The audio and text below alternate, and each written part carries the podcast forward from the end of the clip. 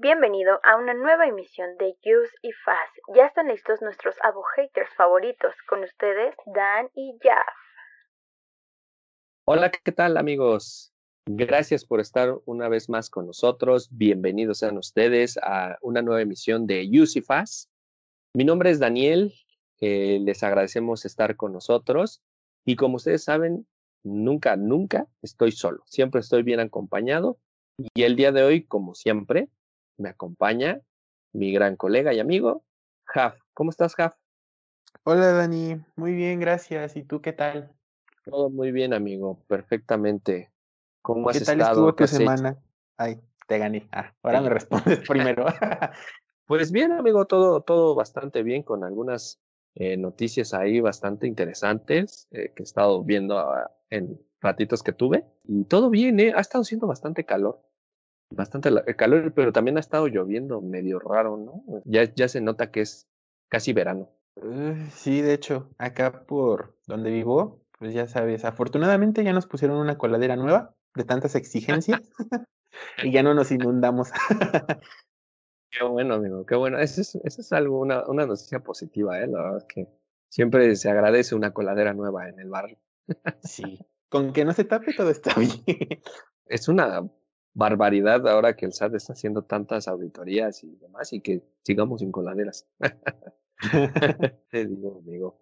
Pues nada, amigo, eh, si, si me lo permites, eh, el, el, día de hoy, fíjate que tengo, tengo por ahí una frase, este, para, ya para empezar con el programa, una frase muy interesante que, que encontré de, de Julio César, pero fíjate que tiene que ver un poquito con lo que vamos a ver el día de hoy en el, en el, en el programa, en función del, del, del Estado de Derecho, sí que es el, el tema de la misma.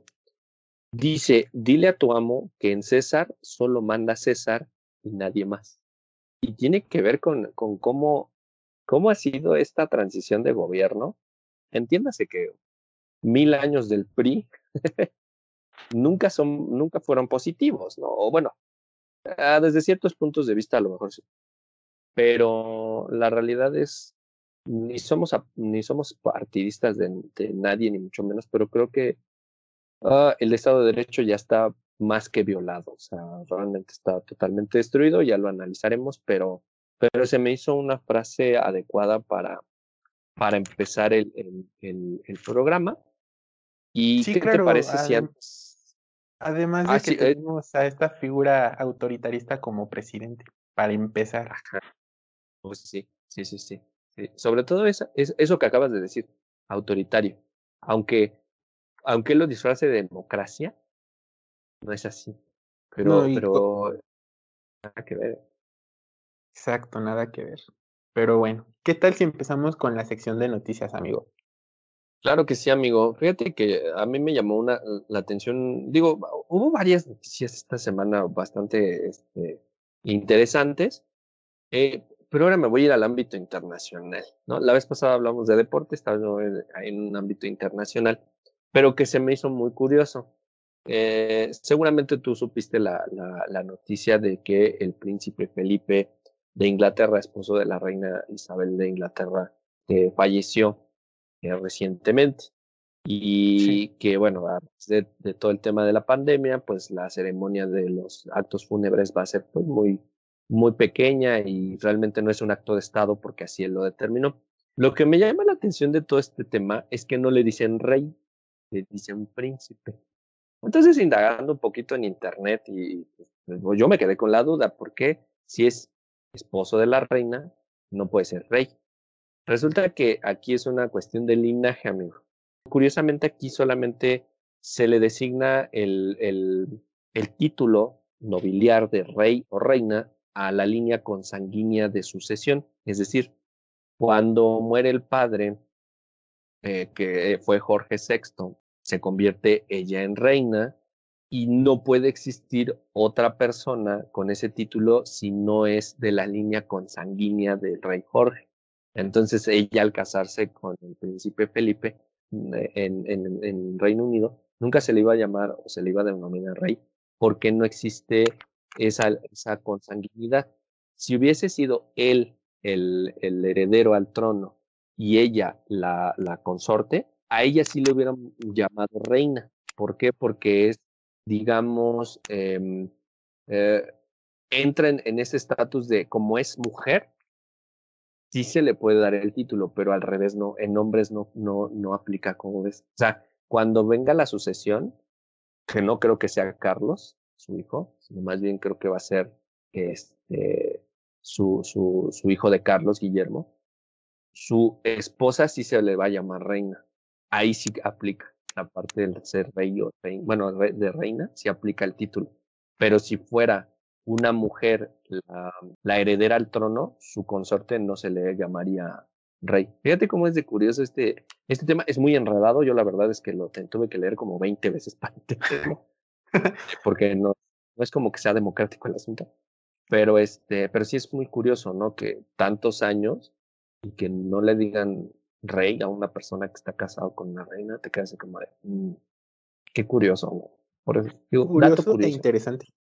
Interesante, Y también cabe, cabe agregar y señalar que durante el periodo de luto no van a este, promover leyes nuevas ni van a aprobar absolutamente nada, porque curiosamente todo, absolutamente todo es en nombre de la corona y como la corona está de luto, la corona no hace nada, pues todo se detiene. Datos curiosos de, del universo que se, de, que se encuentran. Para la próxima voy a traer una, una noticia de, de ovnis, una cosa así, amigo, vas a ver. y esta sección ya no se llamaría de noticias, sino cosas que no sabías hace un minuto. sí, pero nos daría más, más este, audiencia. ¿Cómo ves, amigo? Pues e, eso fue lo que yo encontré de, curioso. ¿Qué encontraste, amigo? Bueno, pues dos noticias. Una que ya que me parece que todos conocemos y otra que escuché y leí en la mañana. A ver, la primera va que a Félix Macedonio se le, el INE literal, literal, tomó la decisión de cancelar la, la candidatura de este candidato. Eh, posteriormente se, eh, le dan como que intervención al Tribunal Electoral del Poder Judicial de la Federación.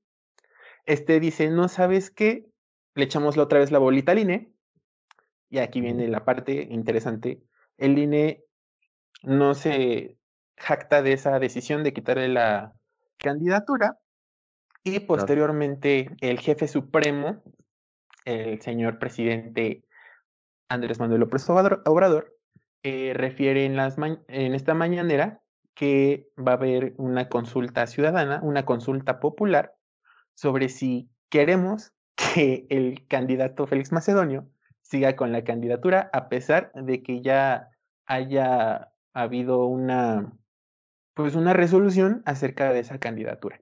¿Cómo ves? Aquí me llama la atención el hecho de que el Tribunal Electoral no haya pronunciado sentencia, porque al final sabemos o entendemos que es como si la Suprema Corte lo hiciera, pero en materia electoral. Y es definitiva. Eso es lo que me llama la atención. Sin embargo, pues, yo no entiendo la, naturaleza de la luz de la consulta, güey, porque al final ha habido otras tonterías o estupideces que han plasmado en, en este, en este sexenio, en lo que va del sexenio, y no ha habido consulta. de hecho, creo que estas, este, este tipo de consultas va encaminada a lo que le beneficia al presidente. Creo que es así. Y creo que así va encaminado todas las decisiones que ha tomado. ¿Tú, tú, ¿Tú crees? Bueno, no sé, me estoy imaginando una reunión con él, pero no sé, como que siento que sería como cuando vas con el, con el chavo borracho de la, del grupo de amigos y que solamente se jacta de decir pura y todo, sí, güey. Como... Para que no se ponga pesado, sí lo que digas, sí lo que digas, aunque esté todo mal, ¿no? Pero fíjate que, eh, digo, creo que históricamente nunca ha habido una cancelación de una candidatura. Más bien ha habido como desafuero, que el señor también estuvo por, por perder el fuero, que, y muchas cuestiones así, ¿no? Pero yo no, yo no recuerdo haber escuchado que un candidato se le prohibiera o se le, se le eliminara de la, de la boleta, ¿no? y es que fíjate, aquí el momento histórico va pero fíjate que no fue por las acusaciones de delitos sexuales que tiene en su contra, sino que el INE es que aquí viene lo interesante. El INE decide quitarle la candidatura a este personaje por el simple hecho de no haber este, entregado en tiempo y forma el, la justificación de, del dinero que se les da para la candidatura. Ok, y entonces, ¿para qué queremos la consulta si es un, un factor que se requiere, es un requisito? Exacto. Eso todos los partidos. No manches. No, no, no, no. Entonces, no, la, no, digo no hay maneras de No, de hecho no. Y entonces estas dos noticias eh, se me hicieron relevantes como para dar como un contexto a la audiencia del tema que vamos a abordar el día de hoy. Y, y es muy curioso porque aquí se entiende varios actos de violación, sí, o sea, del candidato, o sea, de, de, de, perfil el candidato, ¿no? Que sabemos que es un candidato medio complejo y oscuro. Y aparte que no cumplas, eh, ¿tú crees, lo que te decía, tú crees que parecería esto una dictadura? Sí, ya va por alguna dictadura. Es que entraríamos en un tema de cuándo es dictadura y cuándo no, pero pues yo creo que vamos como corriendo a ese, a ese punto, ¿no? De políticamente hablando. Porque al rato va a salir con que hay que hacer consulta para, porque recuerdo que es eh, el siguiente año, o en este es, según la consulta esa de si se queda o no, que es estúpido porque no se puede. no sé quién lee de esos asesores. La verdad, eh, estaba también investigando esa parte y encontré en Twitter un, un retweet sobre la, sobre la situación de un periodista, pero no recuerdo el nombre del periodista. Eh, en una mañanera dijo que el dos, en 2024 deja el poder si el pueblo lo desea así y lo deja todo mejor. Y entonces lo preocupante va en si el pueblo lo desea así. Entonces, ¿dónde queda?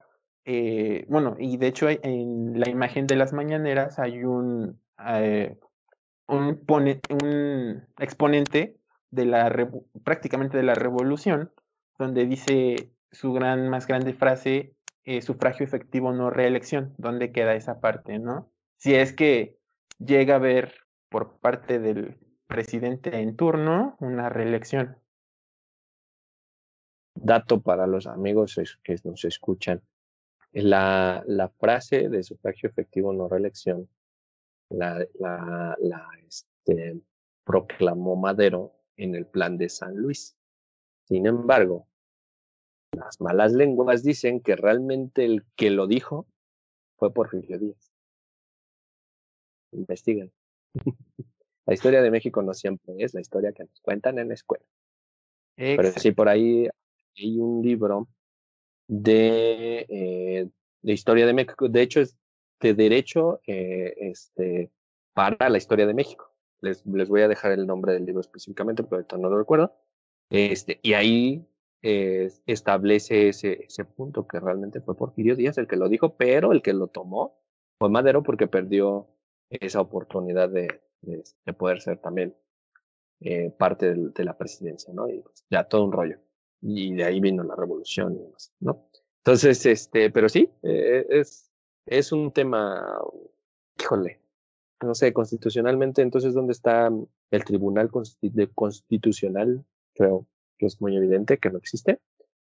Eh, yo, yo más bien aquí siento que no es que exista, sino que este personaje en el Poder Ejecutivo Federal eh, se atreve a estar lanzando como amenazas y pues prácticamente entre, obviamente no todos los funcionarios de, de, altos mandos, como es por ejemplo un ministro, lo que es el presidente, lo que son los titulares de las secretarías, pues tienen como que un amplio camino, un limpio camino y pues de ahí yo creo que del miedo, pues dicen no, para no tener conflictos, para no tener eh, pues tanto escándalo en, polémicas y tener el ojo, estar en el ojo del huracán en, en cierto tiempo, pues deciden seguir lo que dicta y manda este señor.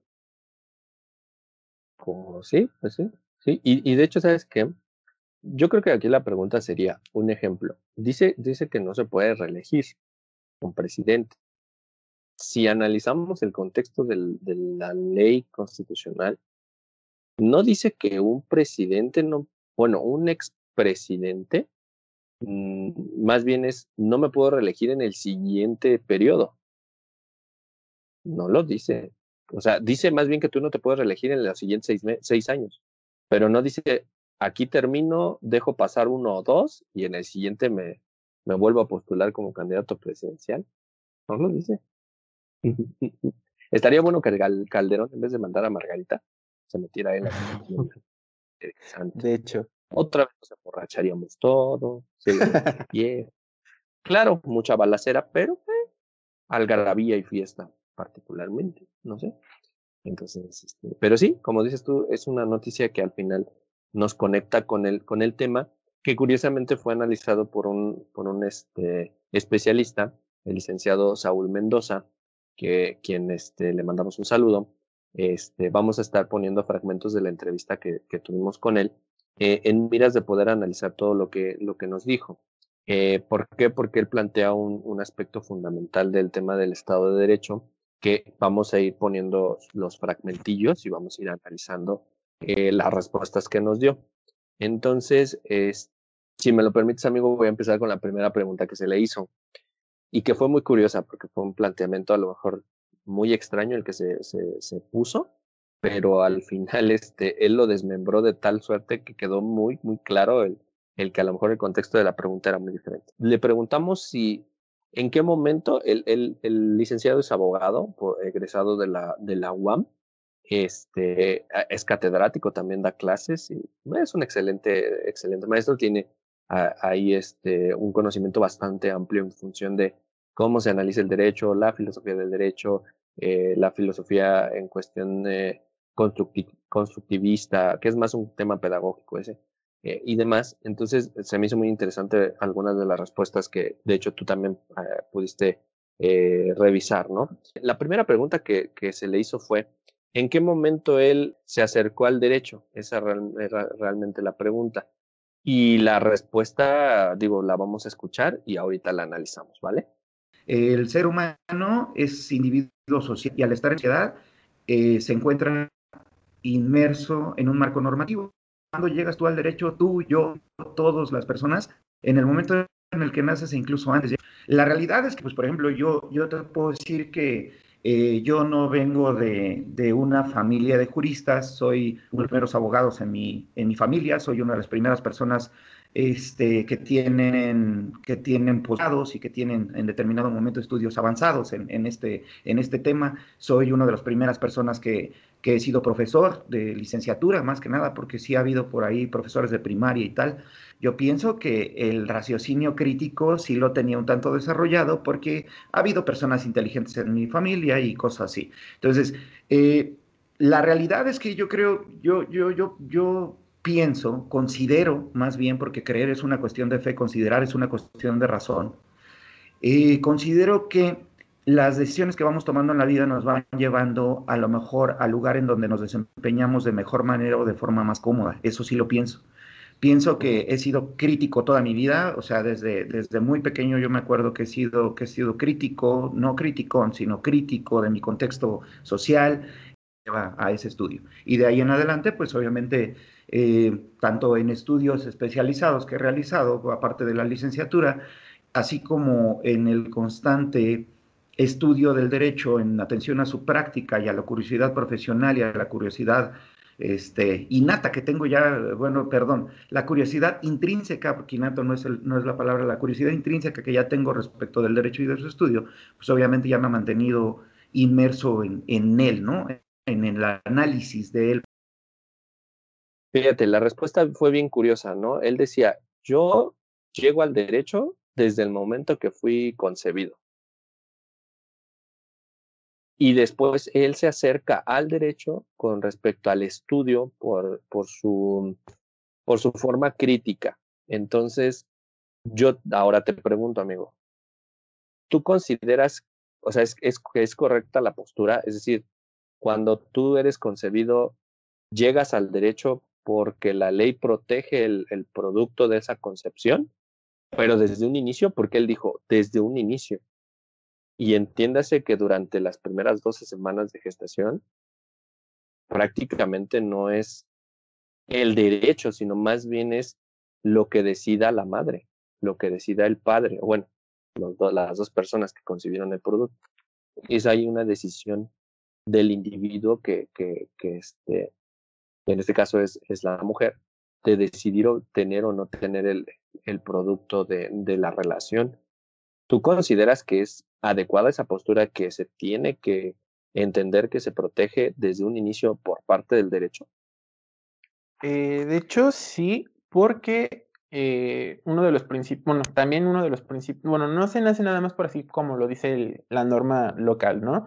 Sino que ya también, también tenemos un, eh, pues derechos internacionales denominados también derechos humanos, en donde en uno de los principios es desde que, desde que estás concebido el derecho humano te protege y te da, uh, pues, vaya la redundancia, ese derecho a la vida. Entonces creo que pues ah, tiene, pues sí tiene un poquito de razón en esa parte.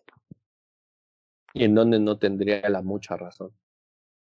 En la parte del acercamiento del derecho, si bien es cierto de que la norma, la legislación local o, y la legislación internacional protegen eh, la vida desde prácticamente desde la concepción, como lo viene siendo el derecho natural, eh, también es cierto que no por el simple hecho de ser crítico eh, se pudo haber acercado como que al pues al, a la materia de, derecho, porque si bien es cierto para ser crítico, también pudiese haber sido filosofía y letras, también hubiese sido ciencias políticas y cuestiones similares a derecho, pero no precisamente derecho. Entonces, en esa parte. Ah, ok, perfecto. Sí, o sea, de lo que se trata el programa no es de criticar la postura del licenciado, sino de analizar el punto de vista, ¿no? Es, no se debate, porque al final del día cada uno va a tener una postura y va a interponer sus argumentos conforme a su postura, ¿no? Y difícilmente vas a llegar a un punto medio de conclusión. ¿Por qué? Porque de todas maneras, para que yo pueda ganar un debate necesitaría imponer mi postura y entonces ya no es debate, es imperativo de voy a imponerte, ¿no? ¿Qué es lo que pasa aquí en el gobierno, ¿no? Entonces, es, este, basado en ese análisis, que una vez los comentamos a nuestros amigos, no vamos a criticar la postura del profesor, vamos a analizarla y sí, en efecto, vamos a postular nuestra, nuestro punto de vista, ¿no? Y así él Después no quiere contestar y nos quiere quebrar con dos o tres palabras, porque sí tiene bastante de cómo, cómo hacerlo, probablemente. No digo que nosotros no podamos hacerlo, pero igual a lo mejor eh, la expertise que tiene nos, le puede ayudar un poquito. Eh, pues ya, tendrá su derecho de réplica en, en el momento que él considere pertinente. Eh, de mi parte, bajo, bajo ese punto, igual que tú, ¿no? sí, yo también entiendo que, existe el derecho natural y, que pues al final del día es un derecho ya reconocido de forma internacional, que ojo, eh, el tema este de, de, los tratados internacionales yo tengo cierto conflicto, porque normalmente lo que te dicen en la escuela es la pirámide de Kelsen, en la punta está la constitución. Cuando entran los tratados internacionales, pues básicamente lo que se hacen es achatar la punta y se, se crea el famoso bloque de constitucionalidad en donde se combina eh, la norma este, de Carta Magna junto con los tratados internacionales. Sin embargo, yo considero, y por ahí también es, eh, es un análisis que, que, que yo este, hace, hace tiempo vi en un, en un, en un libro de, este, de derechos humanos, me parece, este, que ahorita te digo el nombre exacto del, del libro y del, del autor, en donde no se entiende muy bien cuál es realmente el objeto de la, del reconocimiento de los derechos en general. ¿Por qué? Porque la norma constitucional debería especificar, a pesar de que te digan, es que es, llévatelo a la generalidad, no, porque no, no, no es lo mismo eh, cómo se tratan las cosas en México que cómo se tratan en Alemania, por ejemplo. A pesar de que son los mismos derechos humanos, creo que el reconocer ciertos derechos en el caso de Alemania o reconocer una amplitud de derechos en el caso de Alemania, de España, de Italia, de Estados Unidos, de Brasil, lo que sea, no es la misma percepción que en México, porque seamos francos, aquí no respetamos derechos humanos. La Comisión Nacional de Derechos Humanos está para nada, ¿no? Entonces, no sé por qué lo, lo hacemos desde esa forma. Yo creo que mm, el acercamiento al derecho es una vez que es reconocido bajo la norma, pero no antes. O sea, yo siento que esos, esas 12 semanas no eres sujeto a derecho, porque al final depende de un individuo totalmente ajeno a, la concepción, al producto, quedarse con vida o no. Porque entonces eh, deberíamos de regular en el, el, hecho de que el aborto no debe de existir. Pero entonces si, si es así, si vamos a reconocer la vida desde su concepción, pues entonces regularla así. Y olvídate de darle esa especie de decisión a la persona que, que, que lo, que lo concibe. Tú dile, ¿sabes qué? Desde este momento, desde el momento que te digan que tienes tres días, un día, las, lo que sea, desde ese momento el Estado es, es eh, observador y, y, y, protector del producto. No importa si lo quieres o no. Que ya te metes en otro tema, pero la, el goce, el, entiendes que el concepto es yo gozo porque lo disfruto, ¿no? Porque, porque lo puedo palpar, porque lo puedo vivir. Cuando es un bebé, que vive, nada más come, caga, duerme, es todo lo que hace. Es la verdad. Digo, cosa chido, porque quién no le gustaría ser bebé hoy en día, ¿no? Que te, que te ayuden a todo, que te, que te arrullen, que te cuiden. Pero el goce en su mayoría no es, no existe. Ya existe cuando existe un raciocinio, ¿no? Pero, o ya empiezas a entender la dinámica de todo el concepto, pero bueno, ese es mi, mi, punto de vista. Eh, pero sí, en función de, de, por ejemplo, de lo que tú dices, los tratados internacionales, eh, yo tengo ese conflicto de que la Constitución eh, no puede estar a la par de ellos. O sea, los tratados internacionales tienen que estar todavía abajo de la Constitución. O sea, esa puntita no se debió desachatar, sino más bien hacer como a la mitad, poner tratados y luego la Constitución. Porque imagínate que la Constitución dice, no, no los reconozco, ¿dónde chingados quedan? No estás obligado tampoco. Y ese es una y dos. No hay tribunal que te obligue. O sea, no me digas que van a decir, ah, este, en el tribunal este, mundial, no sé. Este, ah, voy a meter a México a la cárcel, no chingues. o sea, eso no se puede. y aparte, pues, porque francamente, ¿cuántas eh, sentencias de la Corte Interamericana han existido y cuántas se ha pasado México por el acto del triunfo? Y fíjate que en esa parte, la única que sí le prestaron como que atención y pues sí se hizo, bueno, y que de esta parte y formaron la parte de la reforma de 2011 a derechos, a la, al título primero del, sí, al, al título primero de la Constitución Política de los Estados Unidos Mexicanos, del caso de Radilla Pacheco, no sé si te acuerdas de ese caso famosísimo. Sí, pero ¿cuánto tiempo, o sea, fue ejecutada la, la sentencia? ¿Y cuánto tiempo tardó el Estado mexicano en decir, ah, sí, y ya éramos parte del, del, del de la, este, ¿cómo se llama? De, de, de la comisión. Ya habíamos firmado el tratado. Sí, de en hecho. 1992, si no, ya no falla. O sea, no, si te digo que ese tema de los derechos humanos es un tema también medio oscuro, porque, porque el mismo ser humano viola los derechos de otro ser humano. Entonces. Pero bueno, o sea, al final es una buena postura. También entiendo que acercarnos al derecho. Y ya lo, hemos platicado tú y yo, ¿no? Depende mucho de tus factores. De hecho, teníamos una compañera que estaba estudiando Derecho. Este, saludos, Cristina. este, que yo recuerdo que cuando le preguntaron, ¿por qué estás estudiando Derecho? Ella dijo que porque tenía una, una, un intestado y quería resolver el asunto quién sabe si ya lo haya resuelto, ¿no? Ojalá que sí, que no es tan sencillo. Pero sí, es un complicado. Pesa la... Y, y te, no sé, a ti te tocó la de, es que aquí en Derecho no se ven las matemáticas. De hecho, por eso había estudiado Derecho. Ah, no te creas. Ah, no. Este, no, no es cierto. Este, sí, de hecho, eh, cuando estaba todavía en la prepa, escuchaba así como de, no, ¿qué vas a estudiar? Ah, Derecho. Ah, es porque no hay matemáticas, que no sé qué, que lo, lo, la, ¿no? Y pues la realidad es que pues es otra. sí hay matemáticas. Sí, el cálculo de honorarios y el cálculo, por ejemplo, de las liquidaciones en el derecho laboral, que es una de las materias que comúnmente más se toman. ¿No? Sí. Este, ¿Qué otra cosa? Las cuantías. Tienes, también tienes derecho fiscal con el cálculo Uy, de impuestos y todo ese rollo.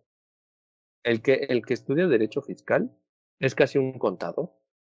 Técnicamente. yo lo veo Porque sí tienes que saber mucho eh, en, en, la funcionalidad y en el cálculo.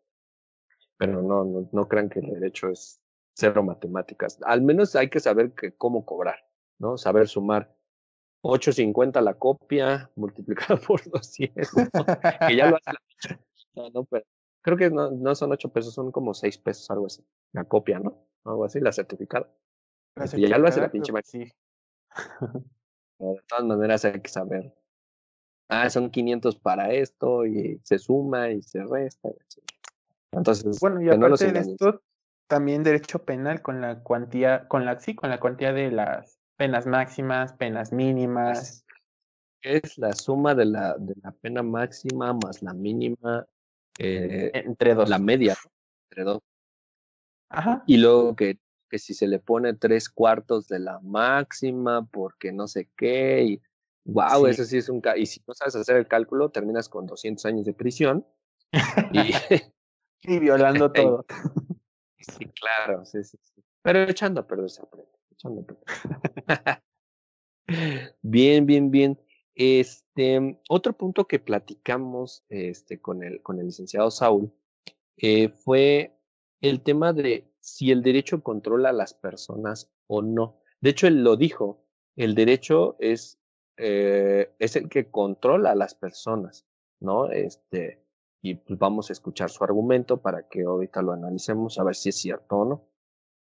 Mira, hay una, hay, hay, en algún momento de la vida, que yo siento que ni siquiera hay discusión, existe una, una, como un contrapunteo entre personas que se dedican a las ciencias duras y personas que se dedican a las ciencias sociales, respecto de si las ciencias sociales son ciencias en atención a que no obedecían una metodología rigorista como lo pueden ser las ciencias duras, ¿sale? He platicado en varias ocasiones con personas que se dedican a hacer ciencia en otras disciplinas, porque nosotros también hacemos ciencia, por supuesto, y que, por ejemplo, tienen teorías, eh, tengo, tengo algún amigo que es físico y tengo algunos amigos que se dedican a las matemáticas aplicadas a la computación y un montón de cosas, ¿no? Así que son, que son en determinado momento diferentes a lo que nosotros nos dedicamos. Y yo les comentaba que precisamente que, que, yo pensaba que no hay, no hay como un punto de choque en el cual las ciencias duras tengan que estar confrontadas con las ciencias sociales, porque son metodologías diferentes en atención a que las ciencias sociales, y en este caso el, el derecho en sí, controla a personas y las personas toman decisiones y, y, el derecho y la sociedad es compleja. Nosotros somos un sistema de personas que funcionamos y funcionamos en niveles que probablemente ni la computadora más avanzada pueda, pueda alcanzar a entender, ¿no? En determinado momento. Y así es el derecho. El derecho es un encuentro entre lo que puede ser el raciocinio crítico y la lógica estructurada, así tal cual, con otras partes de las ciencias sociales como la sociología, como la psicología, como la filosofía, como, otra, como otro tipo de cuestiones que son, están más, más, este, ¿cómo le puedo decir?, más recargadas, un, tanto más tendientes a ese romanticismo natural que tiene la mente humana en atención al estudio de sí mismo.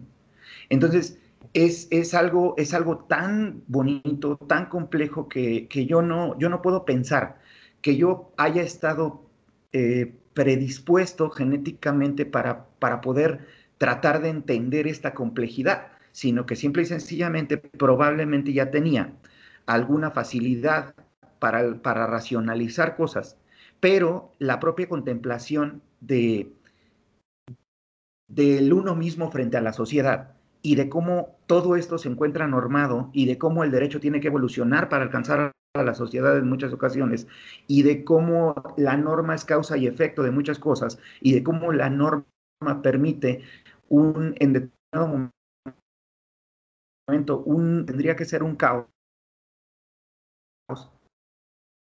pero son cosas que hay que estudiar o sea que, que sí tienes que hacer de, de, de voluntad, de contexto, de esa parte. ¿Tú cómo ves? Uh, pues sí, de hecho sí, eh, de acuerdo a, a, la, a la noción que se impone literal desde, la desde el primer eh, cuatrimestre o semestre de la licenciatura de eh, la parte donde regula la conducta eh, de personas en sociedad, ahí es donde está la coercitividad y, em, y prácticamente ahí es parte del Estado donde tiene que conformar el derecho y aparte tiene que obligar de forma coercitiva, ser duro para, pues, que, bueno, no técnicamente, no eh, plácidamente tiene que ser como que duro, sino que tiene que regular ciertas cuestiones eh, que los particulares eh, vayan este, interactuando, como por ejemplo tenemos este, una legislación para, bueno, en el Código Civil tenemos el libro de contratos, libro de obligaciones y todo eso. Sí, correcto. Sí, eh, de hecho yo también ahí comparto la, la, postura. Eh, más, pero yo, la, yo más bien le cambiaría una palabra. Eh, más que el derecho es el que controla, yo siento que ese es, el derecho es una parte que controla la sociedad o a las personas. Eh, porque hay otros medios de control, el, el famoso este, eh, control social, ¿no? Que hay, mm. pues, hay un montón religioso en la chingada, ¿no? Y de hecho también por ahí lo comentamos. Eh, pero sí, igual como tú lo comentas, eh, creo que la ley está diseñada específicamente para que esa conducta, que ojo, el, el análisis correcto de la ley es todo lo que está aquí plasmado, por ejemplo, en el caso de la ley penal, es lo que no quiero que hagas. Yo como Estado te estoy diciendo, no robes, porque si no hay esta consecuencia.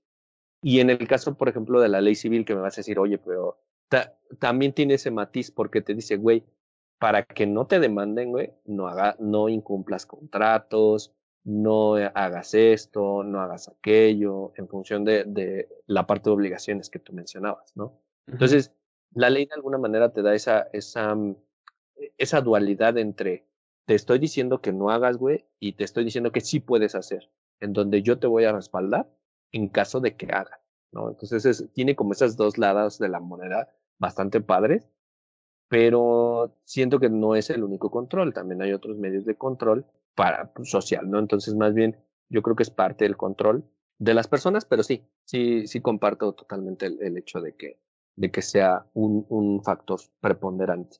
Después dice que eh, el derecho es, es este encuentro entre el, el, raciocinio crítico y la lógica estructurada, ¿no? Con, con, con respecto a, la, a las ciencias sociales porque dice que la ciencia social y la ciencia dura eh, es un tema de que son, es un pleito, ¿no? Entre que la ciencia dura tiene un, una metodología muy al resultado y la ciencia social, que es como la ciencia blanda, pues no tanto, porque depende del análisis de la persona y demás. Yo consideraría que la, la, el derecho ya no es una ciencia blanda o una ciencia social, eh, en, en ciertos aspectos yo determinaría que ya es un híbrido entre las dos, ya está como en medio, inclusive debería de tratarse de buscar definir qué tipo de ciencia es, porque el procedimiento de la ley en la ejecución tiene que ser muy tan preciso que el resultado sea el idóneo y sí sin perder la parte humana. Entonces yo siento que tiene que ya empezarse a hacer un híbrido o definitivamente pasarlo a la ciencia este, dura, no sé tú cómo lo veas. Eh, yo difiero de lo que acabas de decir porque, si, bueno, el derecho pertenece a las ciencias sociales y las ciencias sociales eh, pues no tienen ningún resultado exacto como lo que viene siendo eh, química, física, matemáticas. Entonces, igual como lo dices, eh, va dependiendo del criterio de la persona con respecto a la sociedad en la que está viviendo, porque, por ejemplo, no podemos eh, comparar la sociedad que eh, tenemos en México con la sociedad de Alemania, con la sociedad de Rusia, con la sociedad de cualquier país, ¿no? Entonces sí, de ahí difiero un poquito con eso. Ok, no, sí, y, creo que es, es, un punto importante, ¿no? Porque si no, no estaríamos aquí este, debatiendo este, o bueno, postulando este tipo de comentarios. Eh, yo me voy en función a otro comentario que hizo que, que, quiero que escuchemos, que, es, que se me hizo muy atinado, pero al mismo tiempo puede que tal vez me, me pueda dar ese punto de justificación del planteamiento que te digo. Si quieres lo escuchamos y ahorita lo comentamos. Ok. a veces la norma no es justa, el que es justo es la persona. Este, y he tenido una tendencia a ese lugar, hacia ese lugar, aunque no soy la mejor persona del mundo, porque lejos de lo que dice nuestra actual línea de gobierno, de que hay puros malos y unos son puros malos y otros son buenos, la realidad es que nosotros como personas, este, nosotros como personas, eh, solo quiero que pensemos una cosa y que lo analicemos, ¿no? Desde un punto de vista más crítico, volvemos a lo mismo. Eh, las personas buenas hacen cosas malas y las personas malas hacen cosas buenas en todo el tránsito de la vida. Nosotros somos pura toma de decisiones y yo decidí en determinado momento que una de las estructuras lógicas que, que más me llamaba la atención, pues era el derecho precisamente, porque es una estructura lógica en estricto sentido este, es una estructura racional en cuanto a sus contenidos y tal, que a lo mejor probablemente pueda ser dictada por personas irracionales, eso es muy diferente. Es muy diferente la aplicación y la generación del derecho con los errores que pueden tener las personas como seres biológicos falibles, como cualquier otro, que en realidad el derecho no sea una estructura racional, porque el derecho en su manera, en su forma organizacional, en la manera como se estructura, es racional, así tal cual. Entonces, son cosas completamente, completamente diferentes. Lo que él comenta es que la norma no es justa. El que es justo es el individuo. Por eso es que te digo, para mí entonces debería de ser una ciencia dura. ¿Por qué? Porque entonces ya no existe ese, ese principio de, de filosofía jurídica de la ley tiene que ser perfecta o la ley es perfecta. Porque para mí la perfección es que el resultado es ideal dependiendo el, bueno, más bien, el resultado es ideal porque el contexto del momento en el que se aplica es lo correcto para buscarle el bienestar común y no el individual. Entiéndase que, eh, como dice él, la, una sentencia, por ejemplo, es hacer derecho, porque individualiza la ejecución o la aplicación de la norma. Pero estamos de acuerdo que, por ejemplo, en, en lo penal, ¿no? Es un ejemplo como muy claro tú tienes una constante de cuatro, cinco, siete personas que realizan un delito de robo con las mismas cuantías. A lo mejor no son los mismos objetos, pero son las mismas cuantías. Pero tú te vas al tema de la materia prima de defensa, ¿cuál es, amigo? Si tú tienes a tu cliente, sea el acusado, sea el este, denunciante, el actor, en el caso de lo civil, este, tu, tu materia de trabajo no es la cuantía, es la ley. ¿Cierto, no? Sí, es la ley, tú vas a ir con la ley. Y perdón, pero tú no revisas una ley diferente a la que yo revisaría para defender yo, por ejemplo, a mí si me toca el acusado, yo no, yo no voy a revisar una ley diferente a la que le da el derecho al, al que denuncia este, a mi cliente. Es la misma, es la misma materia. No, es la misma estructura, el mismo procedimiento, el mismo todo. Lo único es que hay un tercero que va a resolver. Y ese mismo tercero también va a analizar la misma materia prima que es la ley. Punto. Entonces a mí se me hace más adecuado decir que el derecho ya debe de ser una ciencia dura o un híbrido, pero más decantado a una ciencia dura, porque entonces se entiende que el resultado va a ir a un bien común cuando tú dices es que tengo una constante en robos de este tipo, de esta cuantía, entonces el tratamiento ya tendría que ser directo, ya ni siquiera, o sea, si vienen y me denuncian en, en el mismo ordenamiento, mi procedimiento ya tendría que ser tan, tan sencillo, tan ágil, tan fácil, que no necesitaría un análisis más allá. ¿Por qué? Porque hay una constante, ¿no? Y sí existe, amigo, tú no me vas a dejar mentir, que en las estadísticas no te dicen que hay una constante de delitos, por ejemplo, hay una constante de, de, de, de eventos que pues ya ni siquiera se necesitan juzgar con, ah, es que estaba en estado de ebriedad. Güey, ¿robo? Sí. ¿Mató? Sí. Ah, pues chingada, no necesitamos analizar más allá.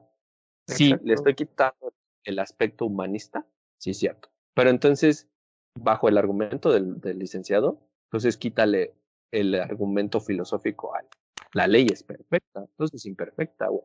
Porque como la crea un ser humano, está a su criterio pero no busca un resultado ideal, sino busca que cualquiera que, la invoque, pues sí, sea beneficiado sobre, sobre esos argumentos, pero entonces, ¿dónde está el bienestar común, el bienestar social, si es que la ley o el derecho con, controla la sociedad?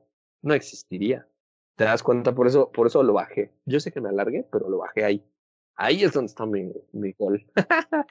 no sé, ahora quisiera escuchar tu postura. A lo mejor la mantienes, a lo mejor no. Tú dime.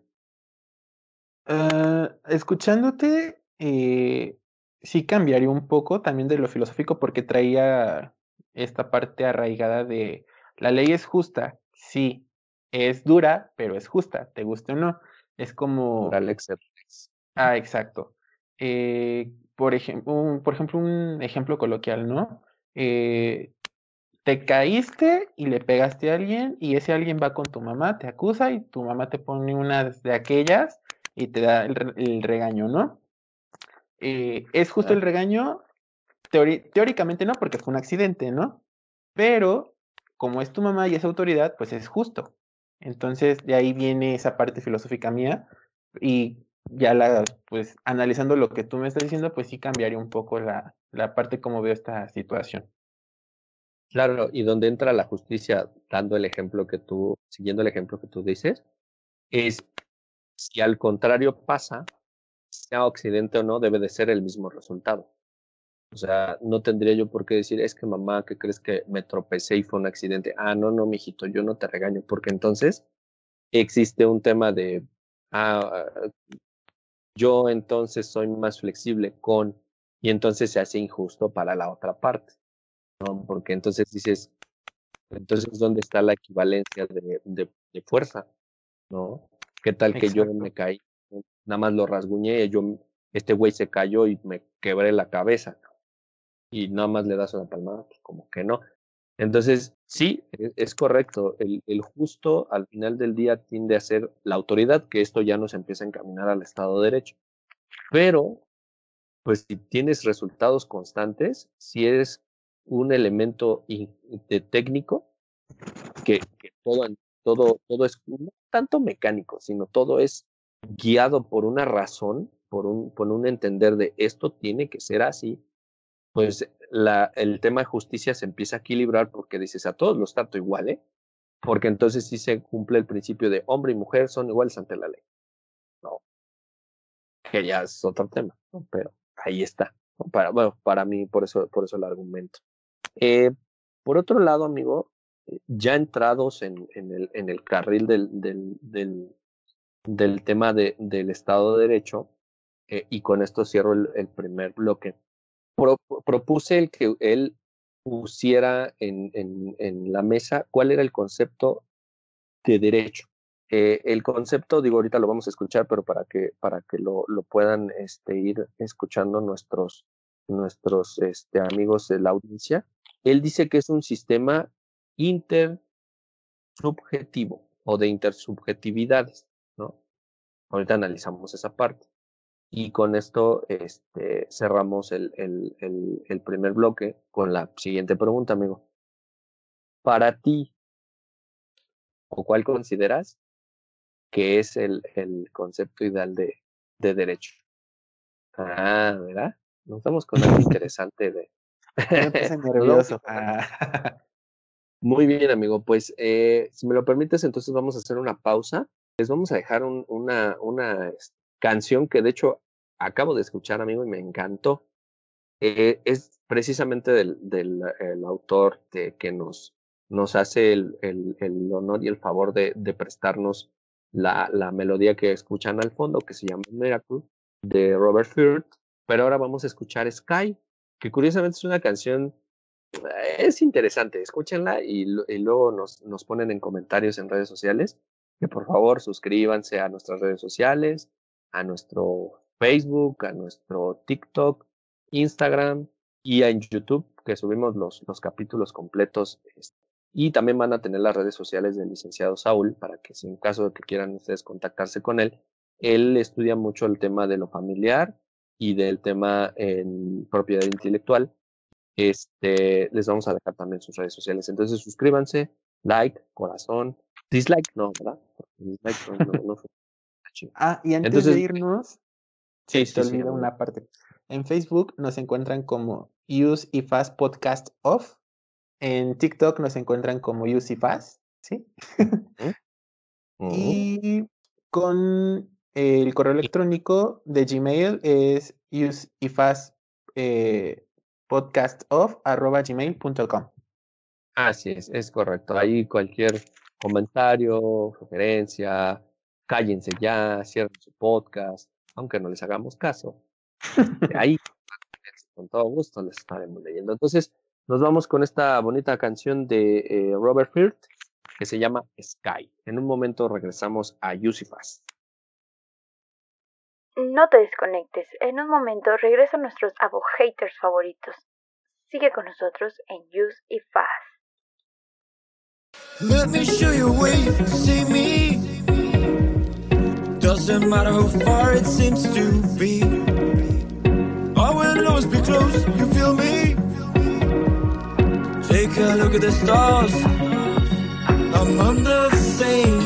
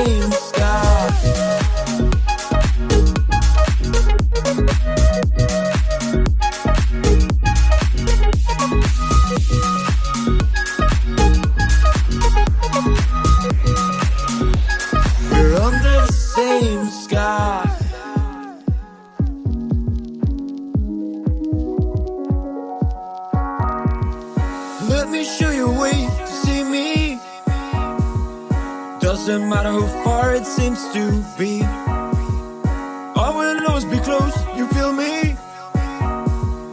Take a look at the stars. I'm under the same sky. We're under the same sky.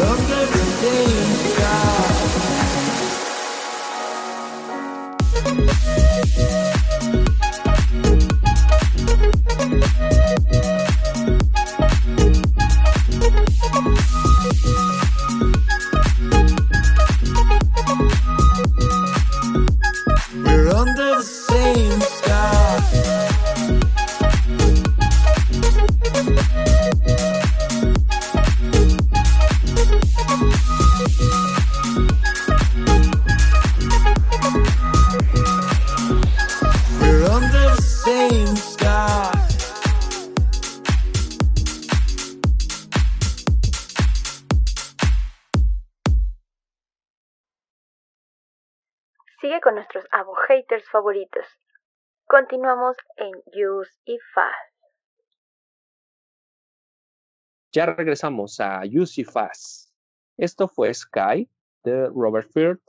Extraordinaria melodía. Ahí les dejamos en, nuestras eh, diferentes redes sociales los contactos del señor Robert Firth, que hace música sin copyright para que aquellos que quieran aventurar en esto del tema del streaming o que se quieran aventar un podcast así de irreverente como el de nosotros, pues puedan tener un poquito de música que les alegre el, podcast. Entonces, amigo, regresamos al, al, al, con la pregunta. Para ti, entonces, ¿cuál es el concepto ideal o, bueno, sí, el concepto más acercado según tu perspectiva de qué es el derecho? Ok, eh, va, va, encaminado a, un, a, a que el derecho es un sistema jurídico y de principios. Y de jurídico entiéndase eh, toda la legislación y aparte, como tú lo dijiste al principio del primer bloque, eh, desde jurisprudencias, tesis aisladas, sentencias, eh, forman parte de lo que es un sistema jurídico. Entonces, para que estén como que en contexto con esta parte, y de principios, porque también el derecho se basa en principios. Eh, tenemos principios en materia penal, en materia civil y en, casi todas las materias. Eh, y van encaminadas a un fin, que es el regular la actuación de los gobernables o los justiciables frente al Estado y este mm, va a estar inmerso, en las interacciones de conductas de los gobernables. Esa es como mi definición de derecho, un poquito más arraigada al Estado, pero la considero un poco pertinente. Ya denle el doctorado al muchacho. sí, sí, no, pues sí. Fíjate que sí, hay muchos puntos que, que, que comparto contigo, sobre todo el, el tema de los gobernados, los gobernables y justiciables, ¿no? Que realmente en, en, este, en el concepto de, de derecho de otros autores no había escuchado, no, no recuerdo haber escuchado ni a Kelsen o más no he escuchado ahorita, es que yo vivía bueno, no recuerdo haber leído ni a Hans Kelsen ni a García Maínez, que son como los más comunes en, en cuestión de este, de este concepto de, de, que, de que pusieran la, la figura de, del justiciable. Porque sí, en efecto, todos los ciudadanos de un país son justiciables. Hasta el señor presidente es justiciable, no a lo mejor por la vía penal, por, el, por la cuestión del fuero, pero sí por la civil. Es justicia, es justicia. ¿No? Este, quítale el fuero y entonces también es justiciable por otra vez. Pero sí, me gustó tu concepto, amigo. Fíjate que me gustó tu concepto. Mm, si me lo preguntaran, yo también comparto la idea de que es un sistema, no es un conjunto. Entiéndase que conjunto puede ser cualquier tipo de cosa. Ejemplificado la vez pasada. El conjunto de algo es como si agarraras un conjunto de cosas que es para escribir, ¿no? Agarras un lápiz, un plumón, una pluma, qué sé yo, ¿no? Pero ya cuando hablas de un sistema es porque todo ese, eso tiene un fin, una finalidad. El maestro ejemplificaba que eh, en el caso de la norma, si quitas una, particularmente hablando de la de México, no afecta al nivel federal absolutamente nada, ¿no? Porque el aparato sigue exactamente igual. Entonces sí coincido con ustedes dos, que es un sistema. En donde a lo mejor yo simplemente diría que es un sistema que, desarrolla, o más bien, es un sistema de normas, intersubjetividades, eh, que permiten el control de la sociedad el, eh, y tanto la sociedad civil como la sociedad jurídica, porque creo que no hemos eh, interpuesto que las sociedades jurídicas, es decir, las famosas sociedades morales, personas morales, también son parte de todo ese aparato. ¿sí? Normalmente nos vamos de, ah, es que es justiciable Pedro Pérez y Juan Domínguez y Alberto Rosas y la chingada. Pero también son justiciables eh, Partito SADCB, Jancito SADCB, este, no sé por qué. Porque al final del día se crean, igual que en el caso de la persona física, que se crea a partir de, un tema biológico, eh, la sociedad jurídica o sociedad mercantil se crea con una finalidad, ¿no? Y aunque se escuche feo, la finalidad de la persona física es trabajar, generar para el Estado y morir. Es la realidad. Ya el tema en medio de que se divierte la chingada, entonces es un tema aparte. Y la sociedad mercantil es igual. ¿Para qué se crea con un fin? ¿No? Eh, el maestro decía un, un, un, aspecto interesante también del, del presidente en turno, que él hace poco decía que el Estado no es este no va a supervisar los negocios entre particulares, sino los negocios que le competen al Estado. Y él daba la, la opinión de que el Estado, para primeras de cuentas, no es un negocio porque no lleva un fin de lucro. Entonces, considerando ese, ese aspecto, por eso es que incluyo a las sociedades mercantiles como parte de un, de un controlador y un regulador del derecho para, para hacia ellos. Entonces, para mí es un sistema de controles, intersubjetividades, eh, normativas y agarrando un poquito lo que tú decías, este, de principios generales que te permiten entonces regular a las sociedades físicas y sociedades jurídicas eh, para un adecuado, eh, a una adecuada convivencia y permitirse entonces obtener un beneficio entre, entre todos, ¿no? incluyendo al Estado. Ese para mí sería el concepto a lo mejor más allegado del derecho. Cada quien tendrá su opinión. Este, que la pongan en comentarios ¿Tú cómo ves, amigo? Igual que te den el doctorado a ti. no, de hecho, sí, de hecho, se me hace una eh, definición un poquito más completa. Más completa y acertada. Sí, yo creo que también como, como que hay que dejar que los eh, la gente, es más, yo creo que a lo mejor hasta la gente que no estudia la carrera de leyes podría dar una opinión. Estaría bueno que nos dejaran en comentarios de las redes pues, su concepto de para, para qué te sirve o qué es para ti cuando te dicen qué es el derecho, ¿no? Porque tiene mucho que ver con el tema. Posterior a esto, amigo, empezamos a, hacer un análisis filosófico, que es el constructivismo y la chingada, ¿no? Eh, inclusive por ahí salió el si, es realmente decir litigar o postular, ¿no? Que ya lo analizaremos otro día. Y entonces empezamos con un tema que también fue ahí como medio polémicón, porque yo le, yo le planteaba que se requiere una ingeniería para lograr un fin adecuado que permita que pues, en realidad la masa sea beneficiada a costa, evidentemente, de algunos pocos. Eh, él dice que no, y si quieres escuchamos su argumento y ahorita lo analizamos. ¿Te parece? Claro. Mira, para mi consideración, sociales tienen que venir a rescatar al ser humano en sociedad tal cual, así tal cual, lo tienen que venir a rescatar. ¿Por qué? Porque en determinado sentido nosotros nos volvimos un punto de vista más este, técnico, por decirlo de alguna manera, en el cual se privilegió eh, determinadas cuestiones que son más mecánicas que al ser humano como, como ente biológico. ¿Por qué? Hace rato hablábamos de en determinado momento una ruptura, ¿no? Eh, o por qué es mi consideración que sea... Hace rato hablamos de una ruptura, ¿sale? Que hubo en determinado momento entre las ciencias sociales y este, las ciencias duras, ¿sale? En ese, en ese trasiego de la mm, formalización de las ciencias sociales como ciencias, pues obviamente trataron de emular a lo que ya era considerado como ciencia, tratando de hacerlo muy técnico, muy duro, muy metodológico, cuando en realidad, pues obviamente si tú estás hablando de sociedad, estás hablando de un ente vivo, ¿sale? Sí. Entonces, aunque yo tengo mis dudas que dos más dos siempre son cuatro, porque ya se probó que si tú pones a dos personas a trabajar más otras dos personas, te da un plus valor y son cinco, y está completamente demostrado. Eh, la realidad es que así son las matemáticas, ¿no? Así son las matemáticas, pero las ciencias sociales no pueden ser de esa manera, porque son pensadas por personas, simple y sencillamente. Entonces, ¿cuál era el método, cuál era el método científico por excelencia?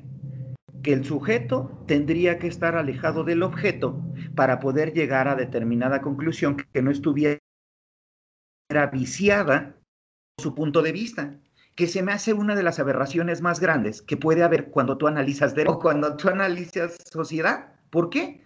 Pues porque volvemos a lo mismo. Una persona, a ver, nada más es un ejercicio mental.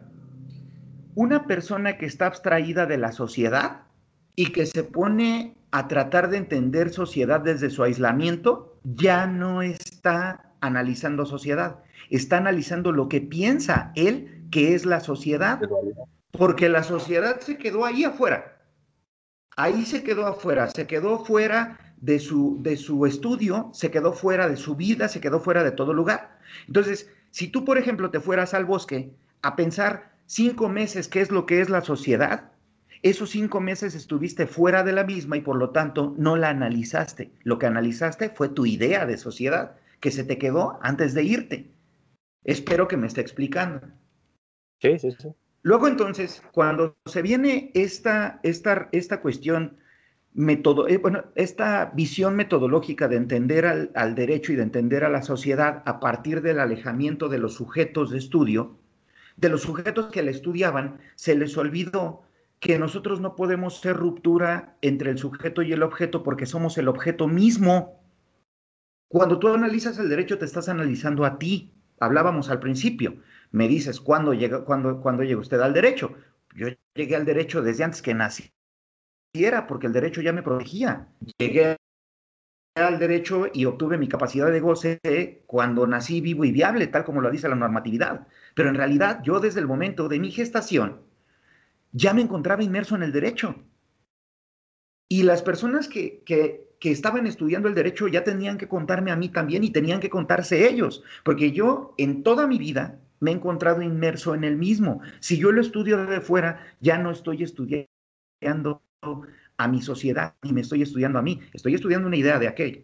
Entonces, cuando nosotros establecemos como premisa que en determinado momento, por tratar de parecerse más a las ciencias duras, nosotros nos arrojamos directo a una cuestión negativa porque el sujeto en este caso es su propio objeto de estudio,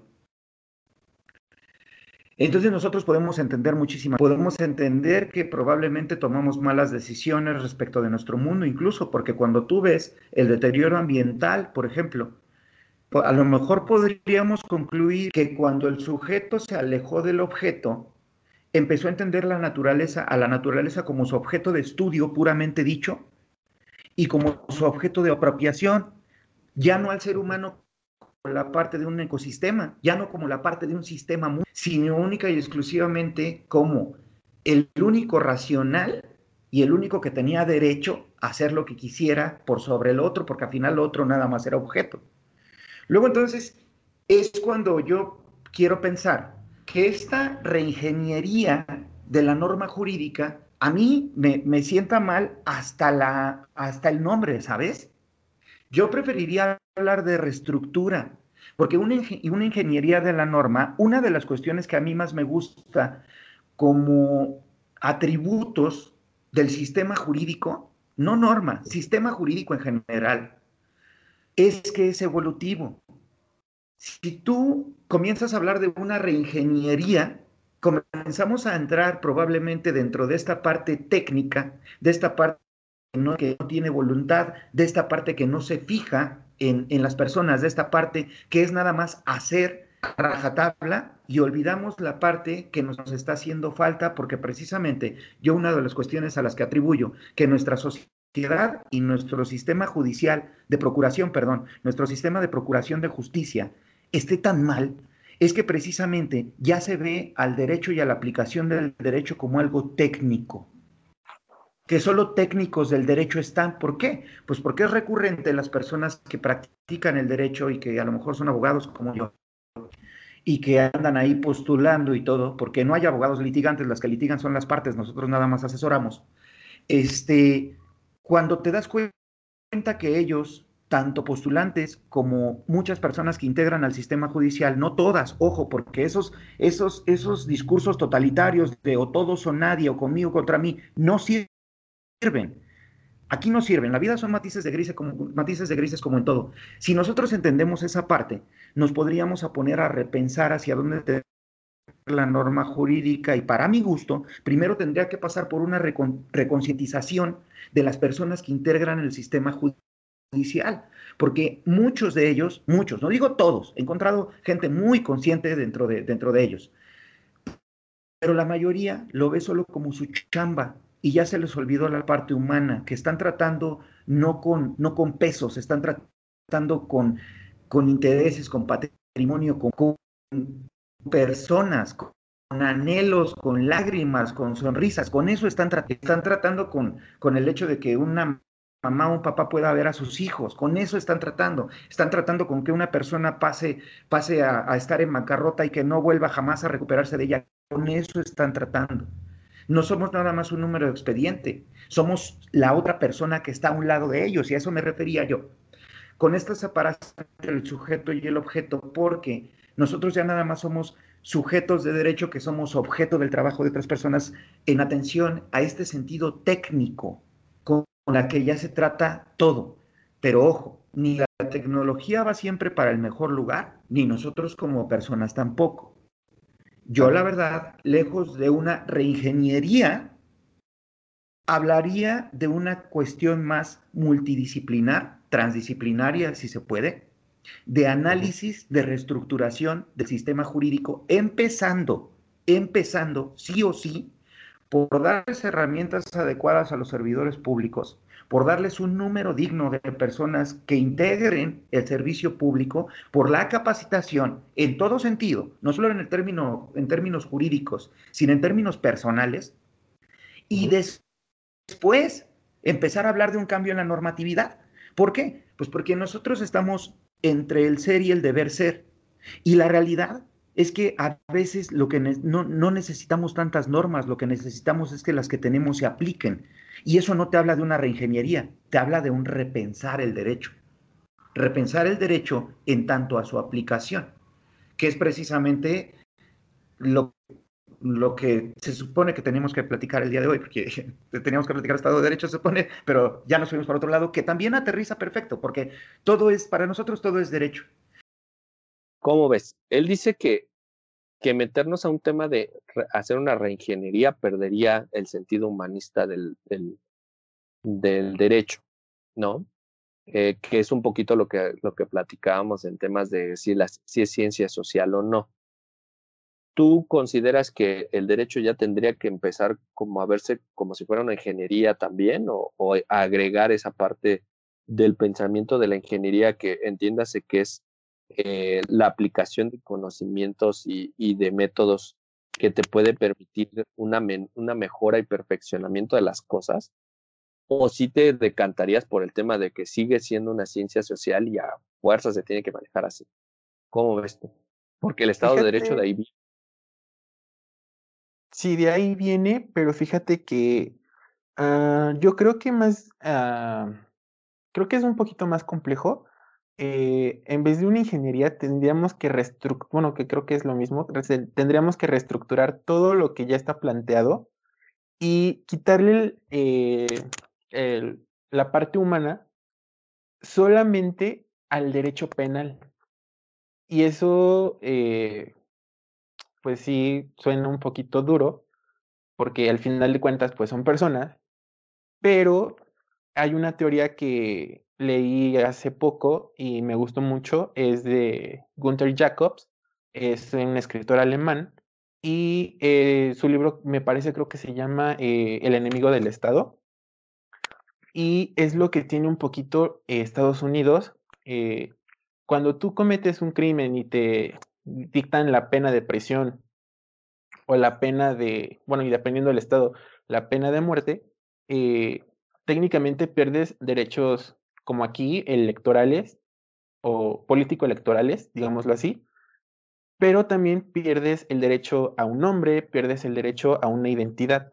Entonces, yo creo que por esta parte tendría, tendría que ser un poquito más coercible el derecho penal en México y respecto a las demás materias que sí tendría que ser un sentido más humanista, tendría que ser, tendrían que replantearse toda, pues prácticamente todo el sistema, porque este sistema es muy burocrático. Desde el, eh, por ejemplo, ya salió tu acuerdo, ¿no? Y eso me pasó muchas veces cuando estaba de pasante. Eh, ya salió tu acuerdo, no que el apenas va, lo vamos a pasar con el juez. Y del juez lo vamos a pasar a este a, a costura. Y espérame tantito, regresa en media hora. Y regreso en media hora y que apenas estaba con la firma y cositas así. Entonces yo creo que se tendría que reestructurar desde adentro y después empezar con los procedimientos generales. Ok, ok. Él, él planteaba un caso, ¿no? Y ahorita lo vamos a escuchar, este, que tiene que ver con lo que tú dices, eh, con respecto a cómo se, cómo, cómo, cómo entra el, el, tema también del acceso a la justicia y las, la, los obstáculos que tiene este principio para poder ser cumplido. Vamos a escuchar el caso que él dice de, de una persona que tiene como, como un cliente y, y lo analizamos ya entrando a la materia del Estado de Derecho. Va. Va. Eh, ahorita que, que, vamos a hablar de Estado de Derecho, yo ya no puedo con el hecho de que por la mala procuración de justicia y por la mala planificación de la respuesta que se ha tenido ante esta, ante esta pandemia, ante este eh, estado de necesidad, estado de urgencia, una mamá no haya podido ver a su hija en ya un año. O sea, eso, es, eso es una Eso es algo que no puede suceder. Es una barrabasada, es una aberración. Y aunque técnicamente en el asunto el juzgador ha actuado dentro del el marco normativo aplicable de una manera tan técnica que de verdad no tengo otra manera que admirar cómo utiliza el derecho dentro de los límites del mismo, que yo me dedico eh, en su mayoría al derecho familiar y al derecho de propiedad intelectual. Cuando no se garantiza el acceso a la justicia de una manera efectiva, entonces estamos violentando el Estado de Derecho. ¿A qué me refiero? Las políticas que se han tomado a partir de, que inició esta pandemia para mí han sido de las más absurdas y ridículas que puedo ver, eh, no obstante a lo que me dedico, porque yo no puedo entender qué tipo de Estado no pondera como actividad prioritaria la procuración de justicia. De verdad se me hace, o sea, eh, hasta me da risa, pero de indignación, o sea, me da risa de que es absurdo el hecho de que un Estado no diga el sistema de procuración de justicia es actividad prioritaria. Y vamos a ver cómo le hacemos, pero vamos a garantizar que exista un acceso a la justicia. Tú hablas de algo muy cierto. Nosotros tenemos lo que está en las palabras y lo que está en los hechos. Claro. Dicen, dicen, este, dice, la, dice parte de comunicados de la Suprema Corte de Justicia de la Nación, dice, por ejemplo, este, la jefa de gobierno, Claudia Sheinbaum, dice nuestro presidente, este, Andrés Manuel, que existe, que está garantizado el acceso porque se están atendiendo, eh, se estaban atendiendo, perdón, ahora que estaba el semáforo en rojo, temas de emergencia, ¿sale? Y sí, por supuesto que se estaban atendiendo temas de emergencia y tienen toda la razón. Sí se estaban atendiendo temas de emergencia. Pero te voy a hablar de algo como, como practicante. Sí, te voy a hablar de algo como practicante. Te voy a decir algo como abogado, te voy a decir algo como postulante, como asesor. Tú tienes, eh, por ejemplo, juzgados familiares solamente en la Ciudad de México son que 36, no me acuerdo, y más las salas y todo, ¿sale? Tienes, eh, tienes ese número de juzgados, ¿ok? Yo le, yo le he preguntado, porque he tenido alumnos y he tenido conocidos que trabajan en los juzgados, y les pregunto, por, por juzgado, ¿cuántos asuntos familiares ingresan al día como, como este, escritos iniciales? Me dicen un promedio de entre 15 y 20. Yo me y, y, estás hablando de treinta y tantos juzgados, ¿sale? Ya estamos hablando de que al menos, al menos al día, entraban, si quieres irnos a números bajos, 500 escritos iniciales. Ok. A lo mejor mis números no son exactos porque yo no soy el INEGI y ni siquiera trabajo ahí, solo estoy hablando de la experiencia que, me tocó platicar con personas que sí trabajan ahí. No estoy diciendo que lo que yo digo sea cierto, se puede refutar en cualquier, en cualquier momento y quien me dé una cifra, yo no voy a decir que tengo otros datos, yo voy a decir muchísimas gracias por el dato y pido una disculpa por la, por la información errónea que estoy, que estoy dando, ¿sale? Entonces, lo que sí es que cuando yo me presenté, a ver precisamente este asunto del que te estoy refiriendo, en que la mamá no ha podido ver a su hija, una hija que fue sustraída desde Culiacán, que se trajeron para acá con engaños, que llegaron aquí y en determinado momento solicitaron la guardia y custodia provisional, se las otorgaron a estas personas y que ya no se ha podido hacer absolutamente nada. Sí, dentro del marco normativo, por, supuesto, dentro del marco de derechos, sí, pero no con la empatía que tendría que ver un juzgador de determinados asuntos, porque volvemos a lo mismo. La técnica no está peleada con la legalidad, pero sí está peleada con la humanidad. Así de sencillo. ¿Cómo ves, amigo, el caso? Difícil, sí, está muy crítico y pues con esto de la pandemia pues se hace un peor el acceso a la justicia. Claro. Y, yo, entendería el tema del acceso a la justicia bajo lo que te decía, una ingeniería. Él, argumenta eh, que el derecho no es posible darle una reingeniería porque el objeto del estudio del derecho es el sujeto y el sujeto no se puede estudiar como objeto. Yo digo que, el tema este del estudio del sujeto ya, ya, se, ya se tiene que sacar del, del contexto. ¿Por qué? Ya nos estudiamos suficiente. O sea, la filosofía ha hecho mucho por estudiar al sujeto. desde eones se ha estudiado al sujeto y sus acciones y, y sus decisiones y, y en, enredados este, eh, paradigmas y demás, ¿no? Yo creo que estamos en un punto en donde se tienen que buscar resultados más que sujetos. Entonces, sí, comparto contigo el tema de hay que ser muy inflexibles, por ejemplo, en el, estado de, de, derecho penal. ¿Por qué? Porque al final de cuentas lo que estás buscando es que la sociedad, uno, tenga un impacto, dos, se empieza a disminuir el, el, el delito y tres, aquel que lo cometa tenga una consecuencia importante, no solamente un, ah, te doy una palmada, tres, cuatro meses y te vas, ¿no? Porque te portaste chido. No, güey, que cumpla su sentencia. Ay, sí, porque me porté bien, no mames, pues sí que ni que fueran castigos de la casa, ¿no? Creo que ya Con ni las cuando. famosas detenciones en la secundaria, no sé si te, llegó a tocar, que, bueno, y es un ejemplo así, ah, bueno, haz de cuenta que, o sea, los o sea, no era así como que de, ay, te vas a detención en, una, un, en un salón X cosa como en las caricaturas, ¿no? Sino que, haz de cuenta, supuestamente se cometía la falta grupal o por un, el famoso desde, bueno, desde chicos, ¿no? Por uno pagan todos, ¿no? Entonces tendría que ser, ya sé que es un ejemplo muy coloquial y hasta muy tonto si lo quieres ver así, pero de, siento que debería ser esa parte así. Sí, no, o sea, y, o sea, al final lo que platicábamos al inicio, tiene que ser parejo, ¿no? O sea, si robaste, güey, pues no porque robaste, obviamente, ¿no? No es lo mismo robar un pan a robar un millón de pesos. Es muy diferente. Obvio es que para eso necesitas una matriz, las famosas matrices, para eso sirven, para poder entonces entender cuál es el impacto de cada uno y entonces darle un valor eh, cuantitativo a, la, a, las cosas que tú estás eh, analizando, a los datos duros, ¿no? Entonces, tú lo que puedes hacer es una matriz en donde digas, ¿sabes qué? Eh, sí, yo ya sé que de la cuantía de un peso a 100 pesos, pues no merece pena, pero sí merece una sanción. O sea, tampoco es como que lo voy a meter por 100 pesos, pero sí merece una sanción y ejemplar. ¿Por qué? Porque robar es robar. Un peso, 100 pesos, un millón es robar. ¿no? Entonces, no tendría por qué existir esa flexibilidad. En el caso, por ejemplo, del tema civil, no familiar, que es como el ejemplo que ahorita daba el maestro. Güey, te estás, estás sustrayendo al niño, entonces ¿por qué chingado te casas?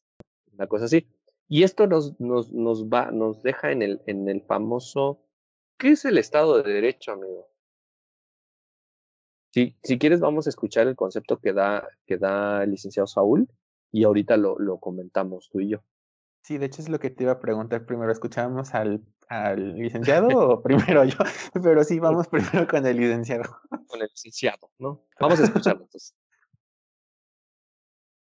El, el, Estado de Derecho, el Estado de Derecho es una constitución, volvemos a lo mismo, ¿no? Y me vas a decir la misma cantaleta de siempre. Este, eh, pues la verdad es, que, tengo pocos trucos. sí. sí, sí. tengo muy pocos trucos, la verdad es que tengo muy pocos trucos y, y, esos trucos siempre se remiten a qué? A que las cosas son bien simples y bien complejas a la vez. Así de sencillo. El concepto del Estado de Derecho puede ser tan sencillo como decir que el Estado de Derecho es el respeto irrestricto a la ley. Así tal cual. El respeto irrestricto al sistema normativo que rige al ser humano en un lugar y un tiempo específico. Así te lo podría poner para ya no hablar solo de ley, ni de mucho menos ni nada, sino del constructo al que llegamos a la conclusión y ser congruentes, ¿sale? Bueno, al que llegué a la conclusión de cuál es mi definición de, del sentido regulatorio, normativo, jurídico, por, por decirlo de, de, varias formas, de lo que para mí es el derecho. Perdón, en, este, en este sentido, digo, estoy totalmente de acuerdo con el concepto. Eh, ¿Usted considera que entonces eh, aquellos que sean, eh, es, que, es que no lo puedo llamar, lo han, lo han prostituido, es decir, eh, los, la, gente del, del ámbito político eh, y demás han prostituido este, este, esta definición del Estado de Derecho porque lo tienen mucho en, en la boca, pero pues, digo, entendemos que ni siquiera saben o, o, conceptualizan ni siquiera qué es. Pero, pero ustedes sí. consideran que realmente se ha prostituido el, el Estado de Derecho a, a, ese nivel, que quiero, quiero dejarlo, ¿no? Mira, eh, la realidad es que yo considero que una fracción eh, de la población ha prostituido el término otras lo han manipulado, otras lo han ignorado, otras lo han entendido, todo dependiendo de a quién te refieras o de qué tipo de actores eh, se involucren dentro de la defensa o de la conquista o de la devastación del concepto del Estado de Derecho. ¿Por qué? La verdad es que, mira, yo, híjole, a veces no le caigo muy bien a muchas personas y entiendo perfecto que no les caiga bien porque no soy la persona más agradable. Y tengo dos problemas principales para la cuestión eh, social y para la sociedad en general. Soy una persona honesta y soy muy directo. Entonces, soy crítico y lo que te tenga que decir te lo digo. Si algo yo eh, no estoy de acuerdo dentro de nuestra nueva sociedad es todo el ámbito de lo políticamente incorrecto, porque cuando empezamos a tentalear cómo le tienes que decir las cosas a las personas, obvio, no estoy diciendo ser grosero, solo estoy diciendo decirlo eh, de manera educada, pero lo que es. Ahora ya no le puedes decir a las personas lo que es. ¿Por qué? Porque en determinado sentido preferimos a quien, este, a quien nos dice las cosas de forma bonita que a quien nos dice la verdad. Entonces, esto ha deformado en que cada quien utilice los términos de la manera que los tiene que utilizar por la libertad de interpretación que hay de las cosas. El Estado de Derecho es para mí, para mí como definición corta, te decía que me gustan mucho las definiciones cortas, es el respeto irrestricto a todo este sistema que ya hablamos, ¿sale? Eh, en determinado momento ha sido ignorado por unas personas, ha sido prostituido por otras. ¿Por qué? Pues porque eh, nosotros podemos ver actores dentro de nuestra propia sociedad, las cuales no se encuentran en el marco de la ilegalidad, pero no respetan, no respetan el Estado de Derecho tal vez en estricto sentido, porque no están haciendo cumplir la ley. ¿A qué me refiero? Encuentro a tantas personas que dicen ser, a mí, a mí me, gusta mucho lo que hicieron en, lo, o lo que hacen en tu programa, de no estar aventando una retaíla de quién es tu invitado ¿Y de qué estado? Yo dejé de ir a conferencias y dejé de ir a un montón de lugares donde me invitaban porque solo son personas escuchando su propia voz, con personas que siempre los están escuchando los mismos y que nada más les están aplaudiendo y siempre van a decir lo mismo y van a decir lo que a conformidad tengan en cuenta sin en realidad ser críticos ni con ellos mismos ni con los demás. Entonces, este, este tipo de cosas ya no puede pasar porque necesitamos, necesitamos ser críticos. Y hay determinadas personas que se avientan media hora diciendo que tiene 74 doctorados y que tiene 15 maestrías. Yo a lo mejor no tengo tantas, no tengo, o sea, poco estudio, pero la realidad es que soy crítico. Y la realidad es que encuentro personas que se supone que están extremadamente preparadas y que, perdón, pero dicen, aiga, o que cuando, tú les haces una pregunta tan, ¿qué es el Estado de Derecho? Ni pírrica idea de lo que es. El Estado de Derecho es algo tan complejo y tan simple como lo quieras plantear si es que ya lo entendiste. El Estado de Derecho, volvemos a lo mismo, es el respeto irrestricto a la ley, pero implica muchas cosas. Implica cuestiones como gobernanza, implica estructuras formales, en este caso que tienen que, estructuras formales que tienen que ver con los sentidos de aplicación de justicia, de seguridad jurídica, de garantía libertades fundamentales, tiene que ver este, con cuestiones como, como el sistema de pesos y contrapesos que debe de estar en el gobierno, tiene que ver con la libertad de competencia eh, entre empresas, tiene que ver con la división de poderes políticos, tiene que ver con integración de sectores sociales y económicos en toda la estructura de gobierno, tiene que ver con N cantidad de cosas, ¿sale? Con N cantidad de cosas. Pero ¿qué es lo bueno, del, qué es lo bonito del Estado de Derecho y que a muchos no les gusta aceptar que sea de esa manera? Porque si tú hablas de una perversión o de una prostitución del, del término de Estado de Derecho, cuando ya los gobernantes le están aventando al gobernado la responsabilidad de gobernar, pues por supuesto que estoy de acuerdo en que esos actores están prostituyendo la teoría del Estado de Derecho, porque los únicos que violentan, y esto sí quiero remarcarlo, y sí quiero dejarlo bien claro, nosotros como ciudadanos, como gobernados, no violentamos el Estado de Derecho. No lo violentamos, porque el Estado de Derecho, como toda esta estructura, este constructo gigantesco que es el Estado de Derecho, refiere al respeto irrestricto a la ley, pero por parte de las personas que tienen que garantizar que se aplique.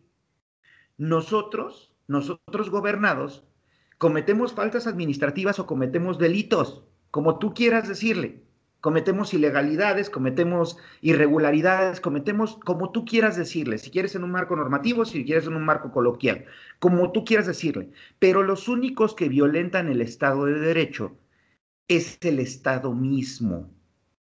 Si tú refieres a prostituir el término Estado de Derecho en el sentido de dejar la gobernanza o dejarle la gobernabilidad en manos de los particulares, porque yo pienso que todos son, que, hay una parte buena y que hay una parte mala, y que los que respetan el derecho son buenos y los que no, no, y los que se callan cuando yo hablo son buenos y los que, y los que alzan la voz son malos, pues entonces tienes toda la razón, porque la realidad es que el Estado de Derecho es una construcción en la cual el Estado mismo tendría esa responsabilidad de que el derecho se respete, se respete de forma irrestricta. ¿Qué quiere decir? Sin restricciones, sin que vengan píos, sin que vengan exgobernantes, sin que venga nadie, sin que venga gente con poder político, sin que venga gente con poder económico a violentar la norma jurídica y quedando impune. A eso refiere el Estado de Derecho.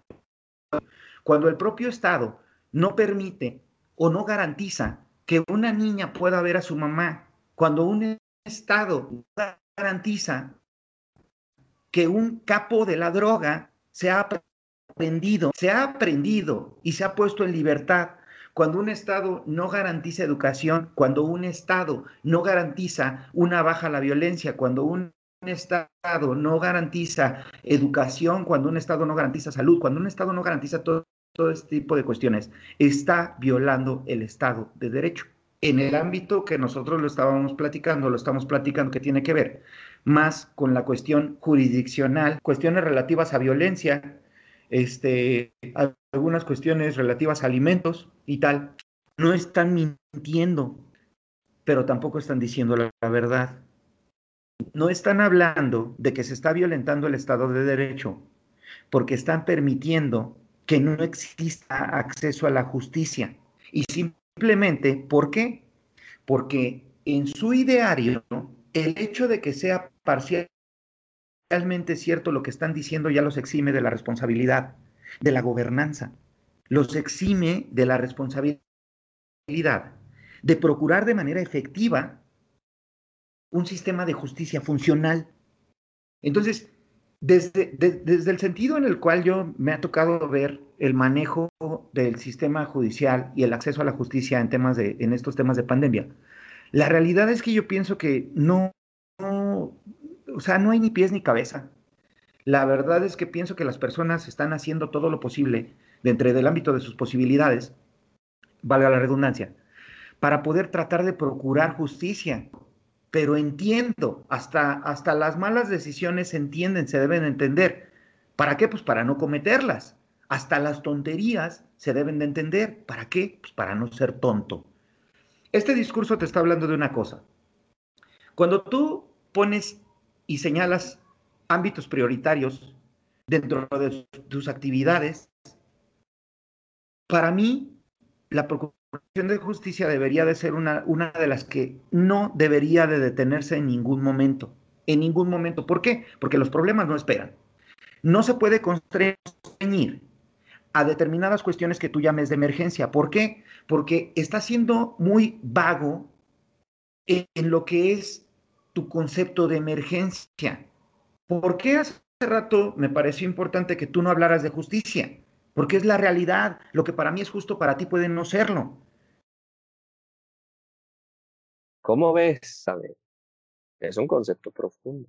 El todo su planteamiento es muy profundo, porque aparte conecta con el acceso a la justicia, que también es parte del tema. ¿Tú cómo ves? De hecho, de hecho eh, lo que refiere es como que muy corto. Eh, yo le agregaría como, bueno, y de hecho esto está en la página de las Naciones Unidas. Eh, el Estado de Derecho tiene que cumplir con varios como principios. Bueno, sí son principios, varios principios. El primero es la primacía de la ley, que si bien es cierto, pues está facultada en el 133 de la Constitución Federal, que ahí ya va cumpliendo el primero. La igualdad ante la ley, que ah, aquí ya tenemos como que una, una descompensación de igualdad, tanto para hombres como para mujeres, eh, y de niños y niñas y adolescentes frente a lo que es la ley. La separación de poderes, que ahorita pues está siendo vulnerada toda autonomía de dichos poderes, la, el principio de no arbitrariedad, que ya mejor ni te digo, y la transparencia legal y procesal. Todos estos principios que marca las Naciones Unidas son como que, eh, como que el bloque para mantener un Estado de Derecho. Pero en el caso de México, y no nada más de México, sino en varias partes del mundo donde se viven pues ciertas descompensaciones sociales, eh, la primacía de la ley está, bueno, está cumplida y te dice que la Constitución y los tratados internacionales están como que al mismo nivel, ¿no? De cumplimiento y de observancia en todo el territorio nacional. La igualdad entre la ley es que, pues como te lo decía, cuando estaba recitando estos principios, eh, tenemos una descompensación tanto por movimientos sociales y presión política, la separación de poderes. Aquí viene lo que es prácticamente el centro de un Estado de Derecho. Si bien es cierto que la Constitución manda, ordena que hay un solo poder en tres, eh, tres poderes distintos, que es el legislativo, ejecutivo y judicial, creo que ah, hace falta como que más, porque, eh, bueno, hace más falta como que más este, coercitividad ante esto, ya que pues volvemos con el tema de las controversias que da de que habla el señor presidente con el primero, violentando la autonomía de la carta que envió al ministro presidente de la Suprema Corte de Justicia de la Nación sobre el juez que prácticamente detuvo la reforma energética, la que pues estaba ya prácticamente Ah, convencido de que sí se iba a dar, eh, amenazando también a reformar la constitución y pues como es mayoría ahorita, sí creo que es mayoría en el Senado, pues es un poquito más fácil, igual violentando un poquito más a lo que es el Estado de Derecho.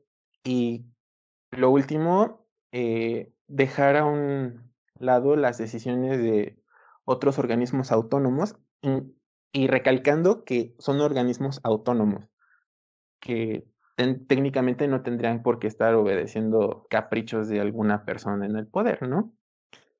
Transparencia legal y procesal, mm, pues... Sí, o sea, es transparente en el papel. y ya después tenemos esta parte de la transparencia legal y procesal que, pues técnicamente lo único que lo lleva es el, el pues la Corte Suprema porque es la única que está eh, publicando como criterios que son relevantes para, pues, para algunas situaciones que se eh, presenten en ciertos juicios, que se parezcan, porque no todos son iguales.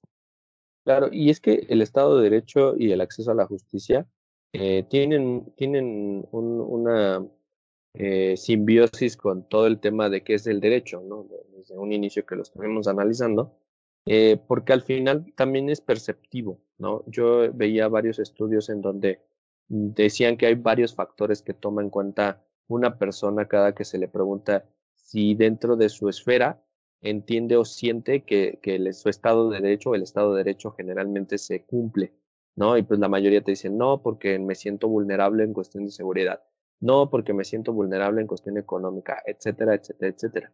Son factores, ¿no? Y como él lo señaló, al final el ciudadano no viola el Estado de Derecho porque pues él no es el Estado. o sea, ya puro, el puro concepto te lo dice, ¿no? Estado de Derecho es, son cosas que son, están supra del, del, gobernado, ¿no? Y, y que él es un factor, ¿no? Entonces, me encanta cuando se llenan la boca los políticos en su contexto y por eso se lo decía, se prostituye la, el concepto de Estado de Derecho. Y pues sí, al final es que sí, porque dependiendo de tu percepción y de tu finalidad es como tú conceptualizas el Estado de Derecho, ¿no? Pero realmente es lo que tú dices, o sea, igual yo comparto la misma opinión eh, basado en el mismo argumento que tú de, de, la, de la ONU, que se me hace como el más adecuado dentro del contexto, este, y que, y que al final te dicen, güey, necesitas cumplir estos, nada más, ni siquiera es como que cumplas una lista de 100, nomás cumple estos que son los más básicos, los más importantes, desde la individualización de los poderes y la soberanía de, perdón, del poder, eh, en, función de, cómo lo, este, lo vas a ejercer, lo vas a ejercitar, que cada uno tenga, sea soberano, independiente uno del otro y que hoy en día no se da.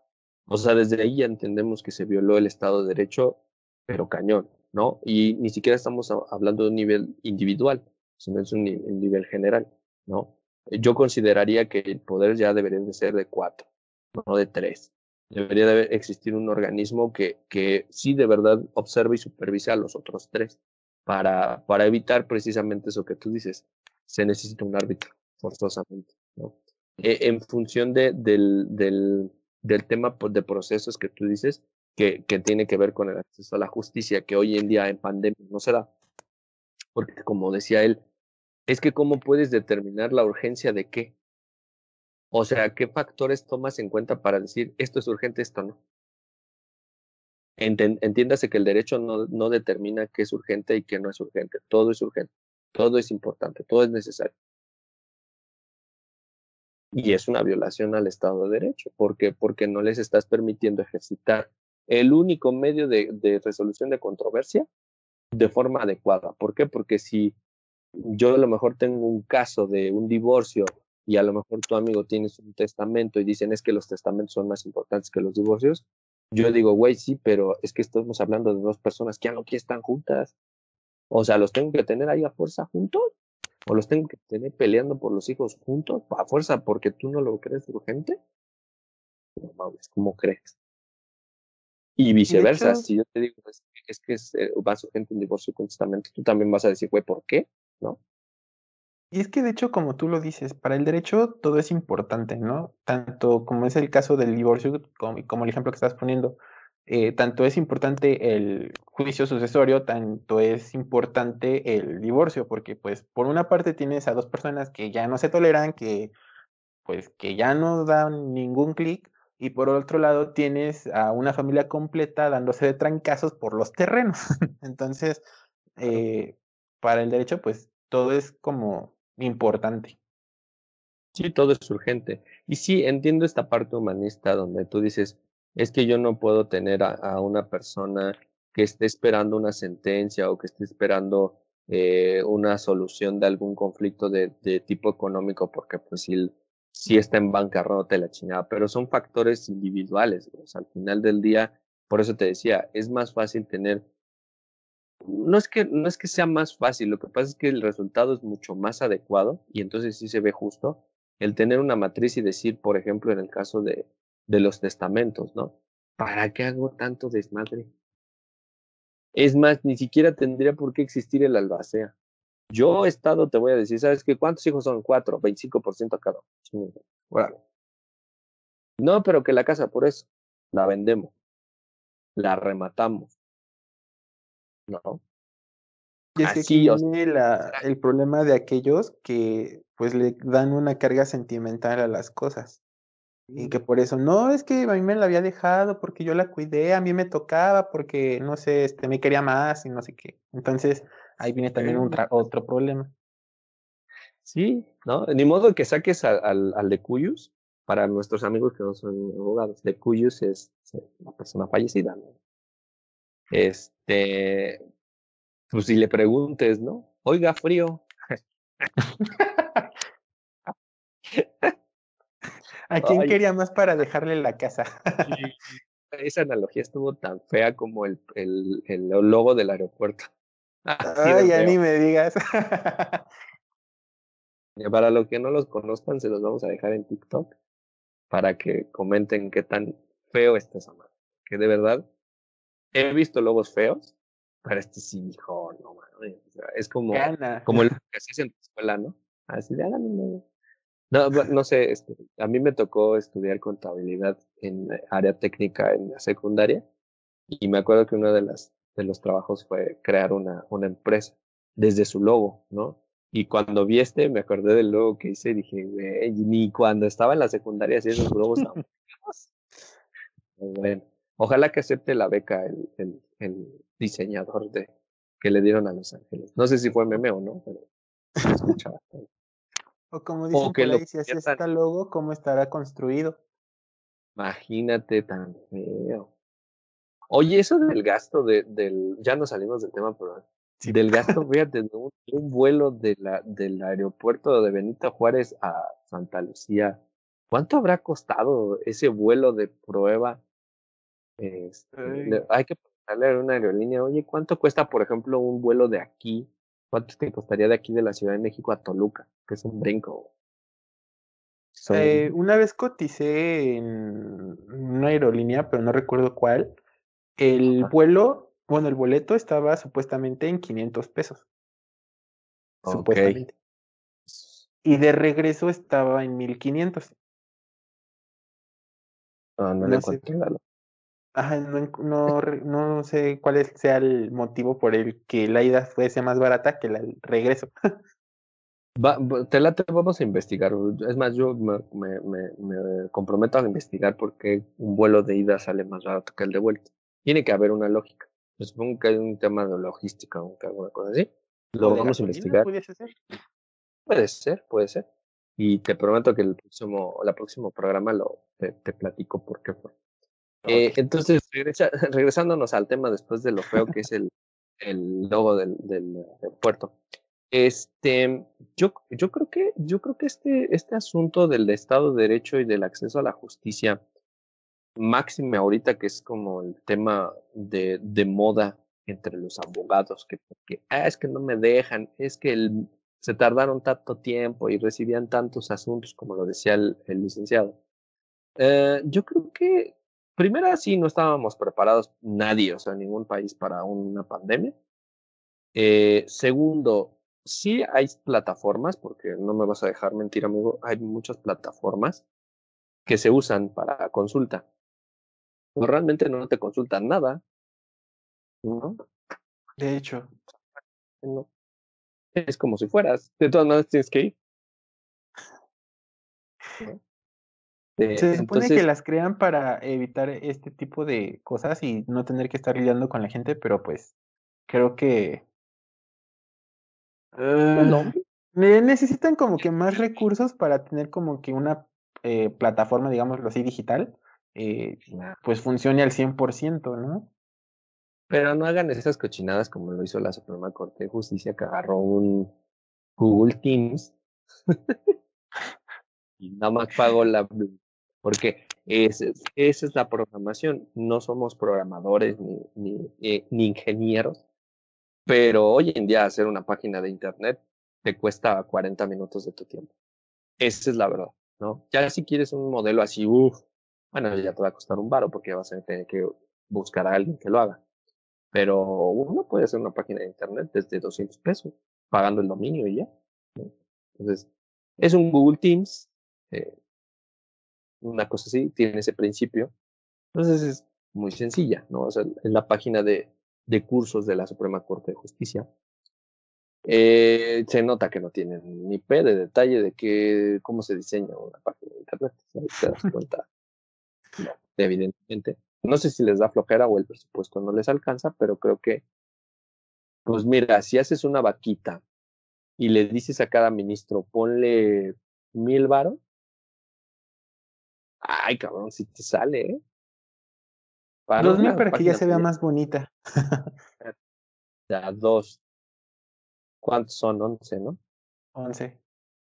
Once de a dos varos son veintidós pesos, veintidós letras, ¿no? Sí, fíjate que sí, sí sale.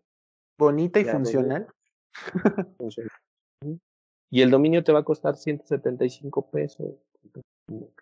Lo cargas a la tarjeta corporativa del Estado, güey, y ya imprimes más pero chingados. Ya sí, nos vamos a una inflación, pero no importa. pero llegamos a la hiperinflación y nos carga el payaso. Pero ¿qué importa? Tienes una página bien bonita. Ayudar. Pero, pero bueno, ya eh, digo, este, este tema es muy, muy polémico porque eh, lo que te decía, el Estado de Derecho al final se utiliza para ciertos fines. Depende del personaje, es el contexto. Y luego tienes el acceso a la justicia, que la realidad es que no existe. Y es más, ni siquiera en tiempos de normales, fuera de los tiempos de pandemia, no se tenía acceso a la justicia. 100% no. Entonces, que no me digan que es un tema que es de ahorita, ahorita, ahorita. No, que se dio con mayor. De hecho, todo esto ya lo venía eh, arrastrando todo, todo el Poder Judicial local y pues el federal también. Sí, sí, sí. Sí, en efecto. Y, y creo que Tú, tú lo viviste, amigo. ¿Cuántos asuntos llegaban en un día? En un día. Estamos hablando en materia penal. Pero aquí es una cuestión de recurso también, o sea, no hay una inversión. O sea, estás invirtiendo, perdón que lo diga así, pero estás invirtiendo en cosas que ni siquiera son necesarias. Estoy seguro que, por ejemplo, la verdad a mí me gustaban las salas que se encontraban en Río de la Plata, muy bonitas, por cierto, y ah, olían muy rico. ¿Tú crees que era necesario pasar el tribunal, bueno, las salas acá a Niños Héroes? Pues no, porque ¿para qué tanto movimiento? supongo que si has entrado ahí al, al, edificio de que está sobre Niños Héroes, el edificio largo color naranja, eh, donde también hay salas este, que son donde también se llevan los, celebran las audiencias penales. Sí, este, sí, entrado. Pues no hay nadie, güey. subes a los últimos y no hay nadie. Es más, las paredes son de tabla roca. De hecho, creo que todo el edificio es de tabla, bueno, forrado de, tabla roca, porque eh, me tocó ver que, bueno, cuando recién lo terminaron, subí curioso, nada más para ver, y eh, fíjate que desde el piso 10 hasta el último, eh, tienen tabla roca, pero no completo, o sea, no cubren toda la pared, o sea, se ve el ladrillo barato que compraron, eh, con el cemento, y aparte está como que te gusta 3, 4, 5 centímetros apartado de la tabla roca, entonces no sé si sea eh, viable estar ahí en un mismo o algo así. Sí, ¿no? Y sabes que aparte el tema de es seguridad, oye, esa cosa se va a caer. Un temblor duro como el de la Ciudad de México, en, bueno, como en el 85 se cae. Es que según eh, estaba escuchando también pláticas cercanas, que supuestamente ese edificio tiene mm, como, como un brazo que lo sostiene y tiene aparte creo que cuatro sótanos. Ajá. Ah, y creo que también tiene gato hidráulico parte del brazo que lo sostiene. Entonces, según es seguro para un sismo, pero pues habría que ver. no sé. Yo siento más seguro la torre de arrendamiento. Y fíjate que ese se está hundiendo. Ajá, sí, no, y se nota. Eh, o sea, vas llegando y se nota cómo se ve, bueno, o sea, se siente la diferencia del nivel calle, luego sientes, si no vas acá a tus cinco, luego sientes el tropiezo. Pero fíjate, o sea, se están invirtiendo en cosas. Yo no digo que no sea eh, importante un recinto para, para albergar los juzgados o la ciudad judicial, como llaman ellos, pero no creo que sea ahorita necesario. O sea, eh, creo que no somos Estados Unidos como para albergar en el mismo distrito los poderes y todo el rollo, como lo tienen ellos en el Capitolio, y que cerca está la Casa Blanca, y que cerca está la, la, Suprema Corte de Justicia, porque está muy bonito, muy, muy bonito, pero no es lo mismo, el poder adquisitivo es muy diferente. Entonces, al final del día, todo este rollo es una inversión que puedes hacer en otras cosas, ¿no? el acceso a la justicia no solamente es una cuestión de, ah, es que, es que le tengo que dar a todos eh, la igualdad para que puedan venir a resolver sus asuntos, sino qué tan fácil es llegar a ti como árbitro, ¿no? Una buena página de Internet te puede suponer un, eh, una oficialidad de partes virtual bien hecha. Escaneo, asignación de expediente, asignación de juzgado en un solo clic. llámenos para que podamos diseñarla. ¿No? Bueno, eso es lo que yo considero. Entonces, amigo, ya para, para concluir el, el tema, Estado de Derecho y acceso a la justicia. México lo tiene, no lo tiene y por qué. El acceso de la justicia eh, lo tiene porque pues es como un derecho humano que pues no se tiene por qué estar violando, ¿no? Pero de aquí, bueno, de a que lo, eh, lo tome, lo pondere a, a no sé, a no estar violentando eh, derechos humanos y tanto esto, pues es un poder un poquito deficiente, ya que lo, lo, que es el Poder Ejecutivo con la Fiscalía General de Justicia, se supone que también por ser eh, humanos, digámoslo así, bueno, son humanos en esta parte, eh, y no ocultándole el humanismo a, a lo que viene siendo el Estado, pues al final de cuentas son humanos que igual corren el peligro, pero por ejemplo en, en la Fiscalía de la Ciudad de México, y en específico en una fiscalía que no voy a decir de qué delito especializado es, se trata, en donde estuve, eh, la fiscal eh, en su turno, porque ahorita ya cambiaron, eh, les pidió dinero a los responsables de las agencias de mesas de investigación para hacer, este, pues mandar a hacer las. Entonces, pues ahí buscaron como cómo colocarlas, también este, estuvieron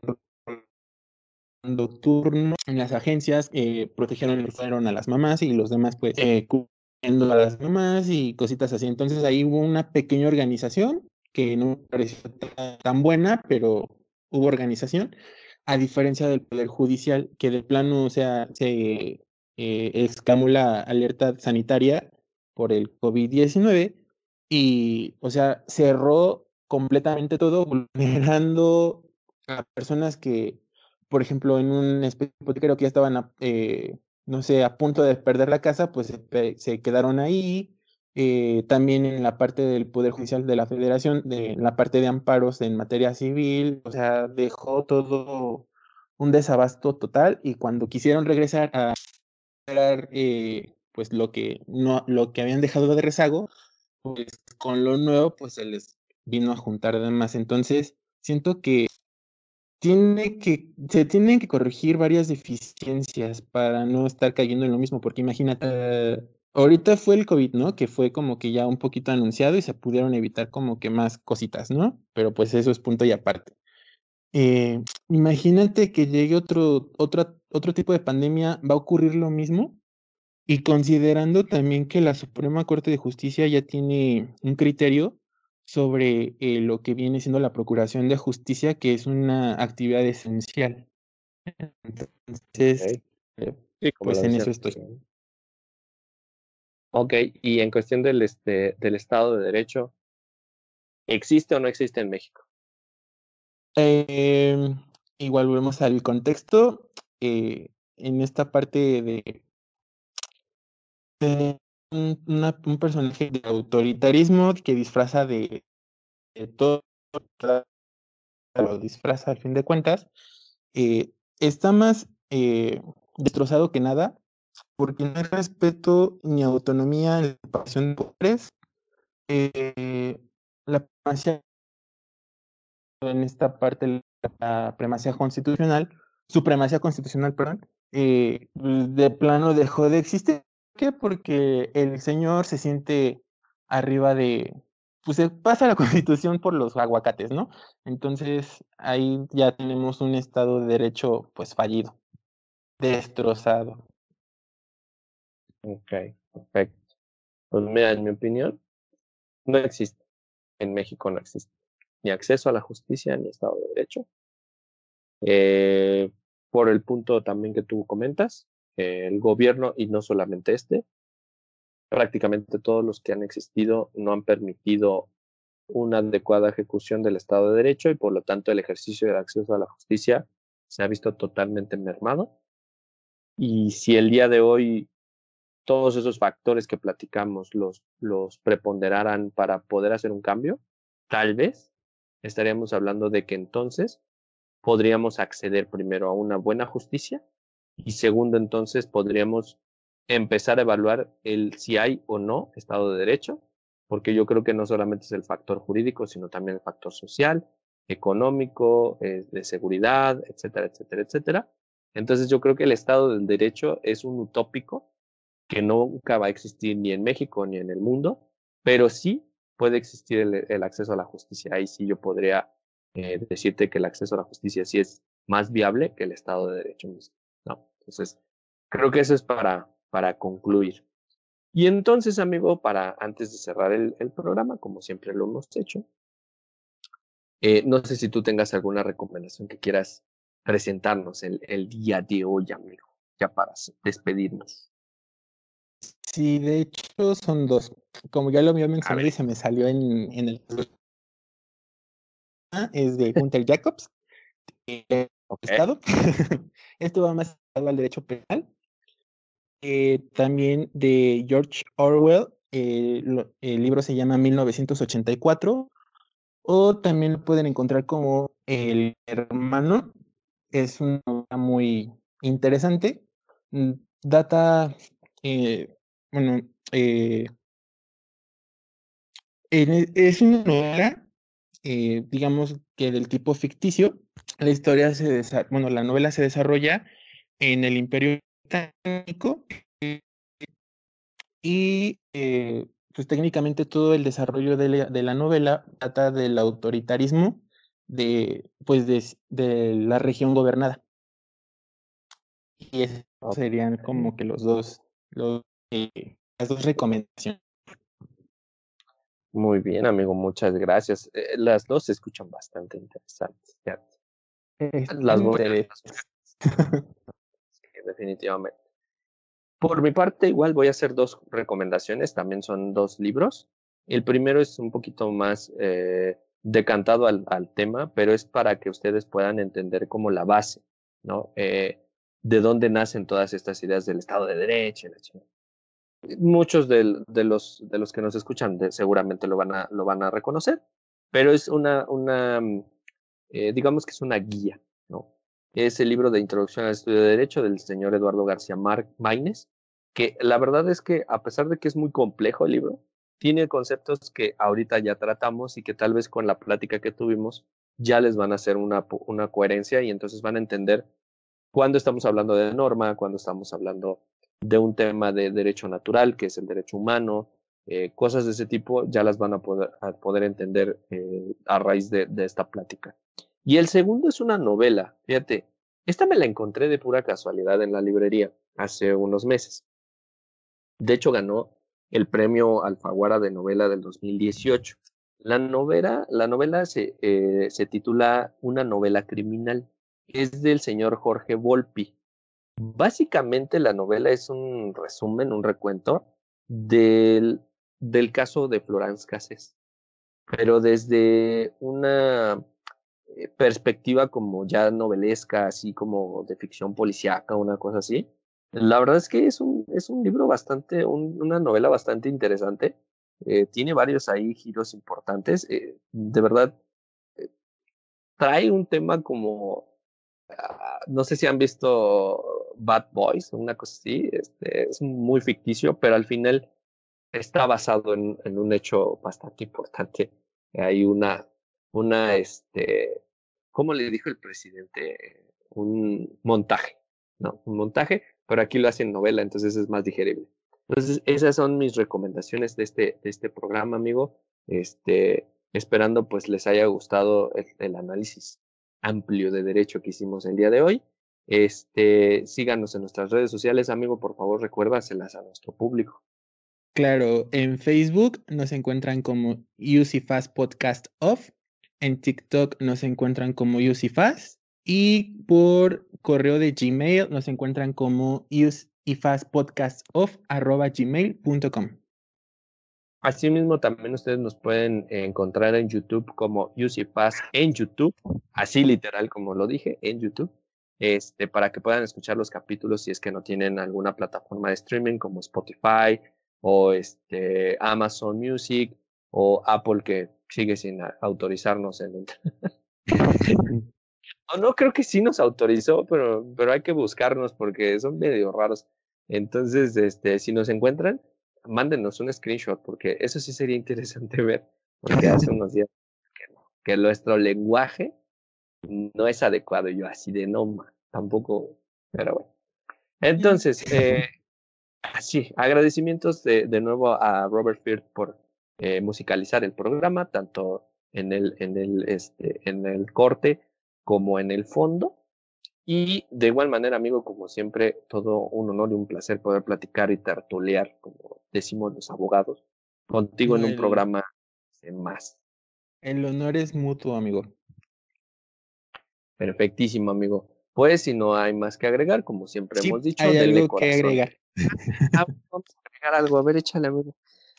Ah, uno es de que no soy partidista de Morena, no soy partidista de PRI, no soy partidista de ningún partido, y retomando las palabras de el gran personaje que conocemos todos, ya he apodado Broso, eh, al poder se le juzga o se critica, no se le aplaude.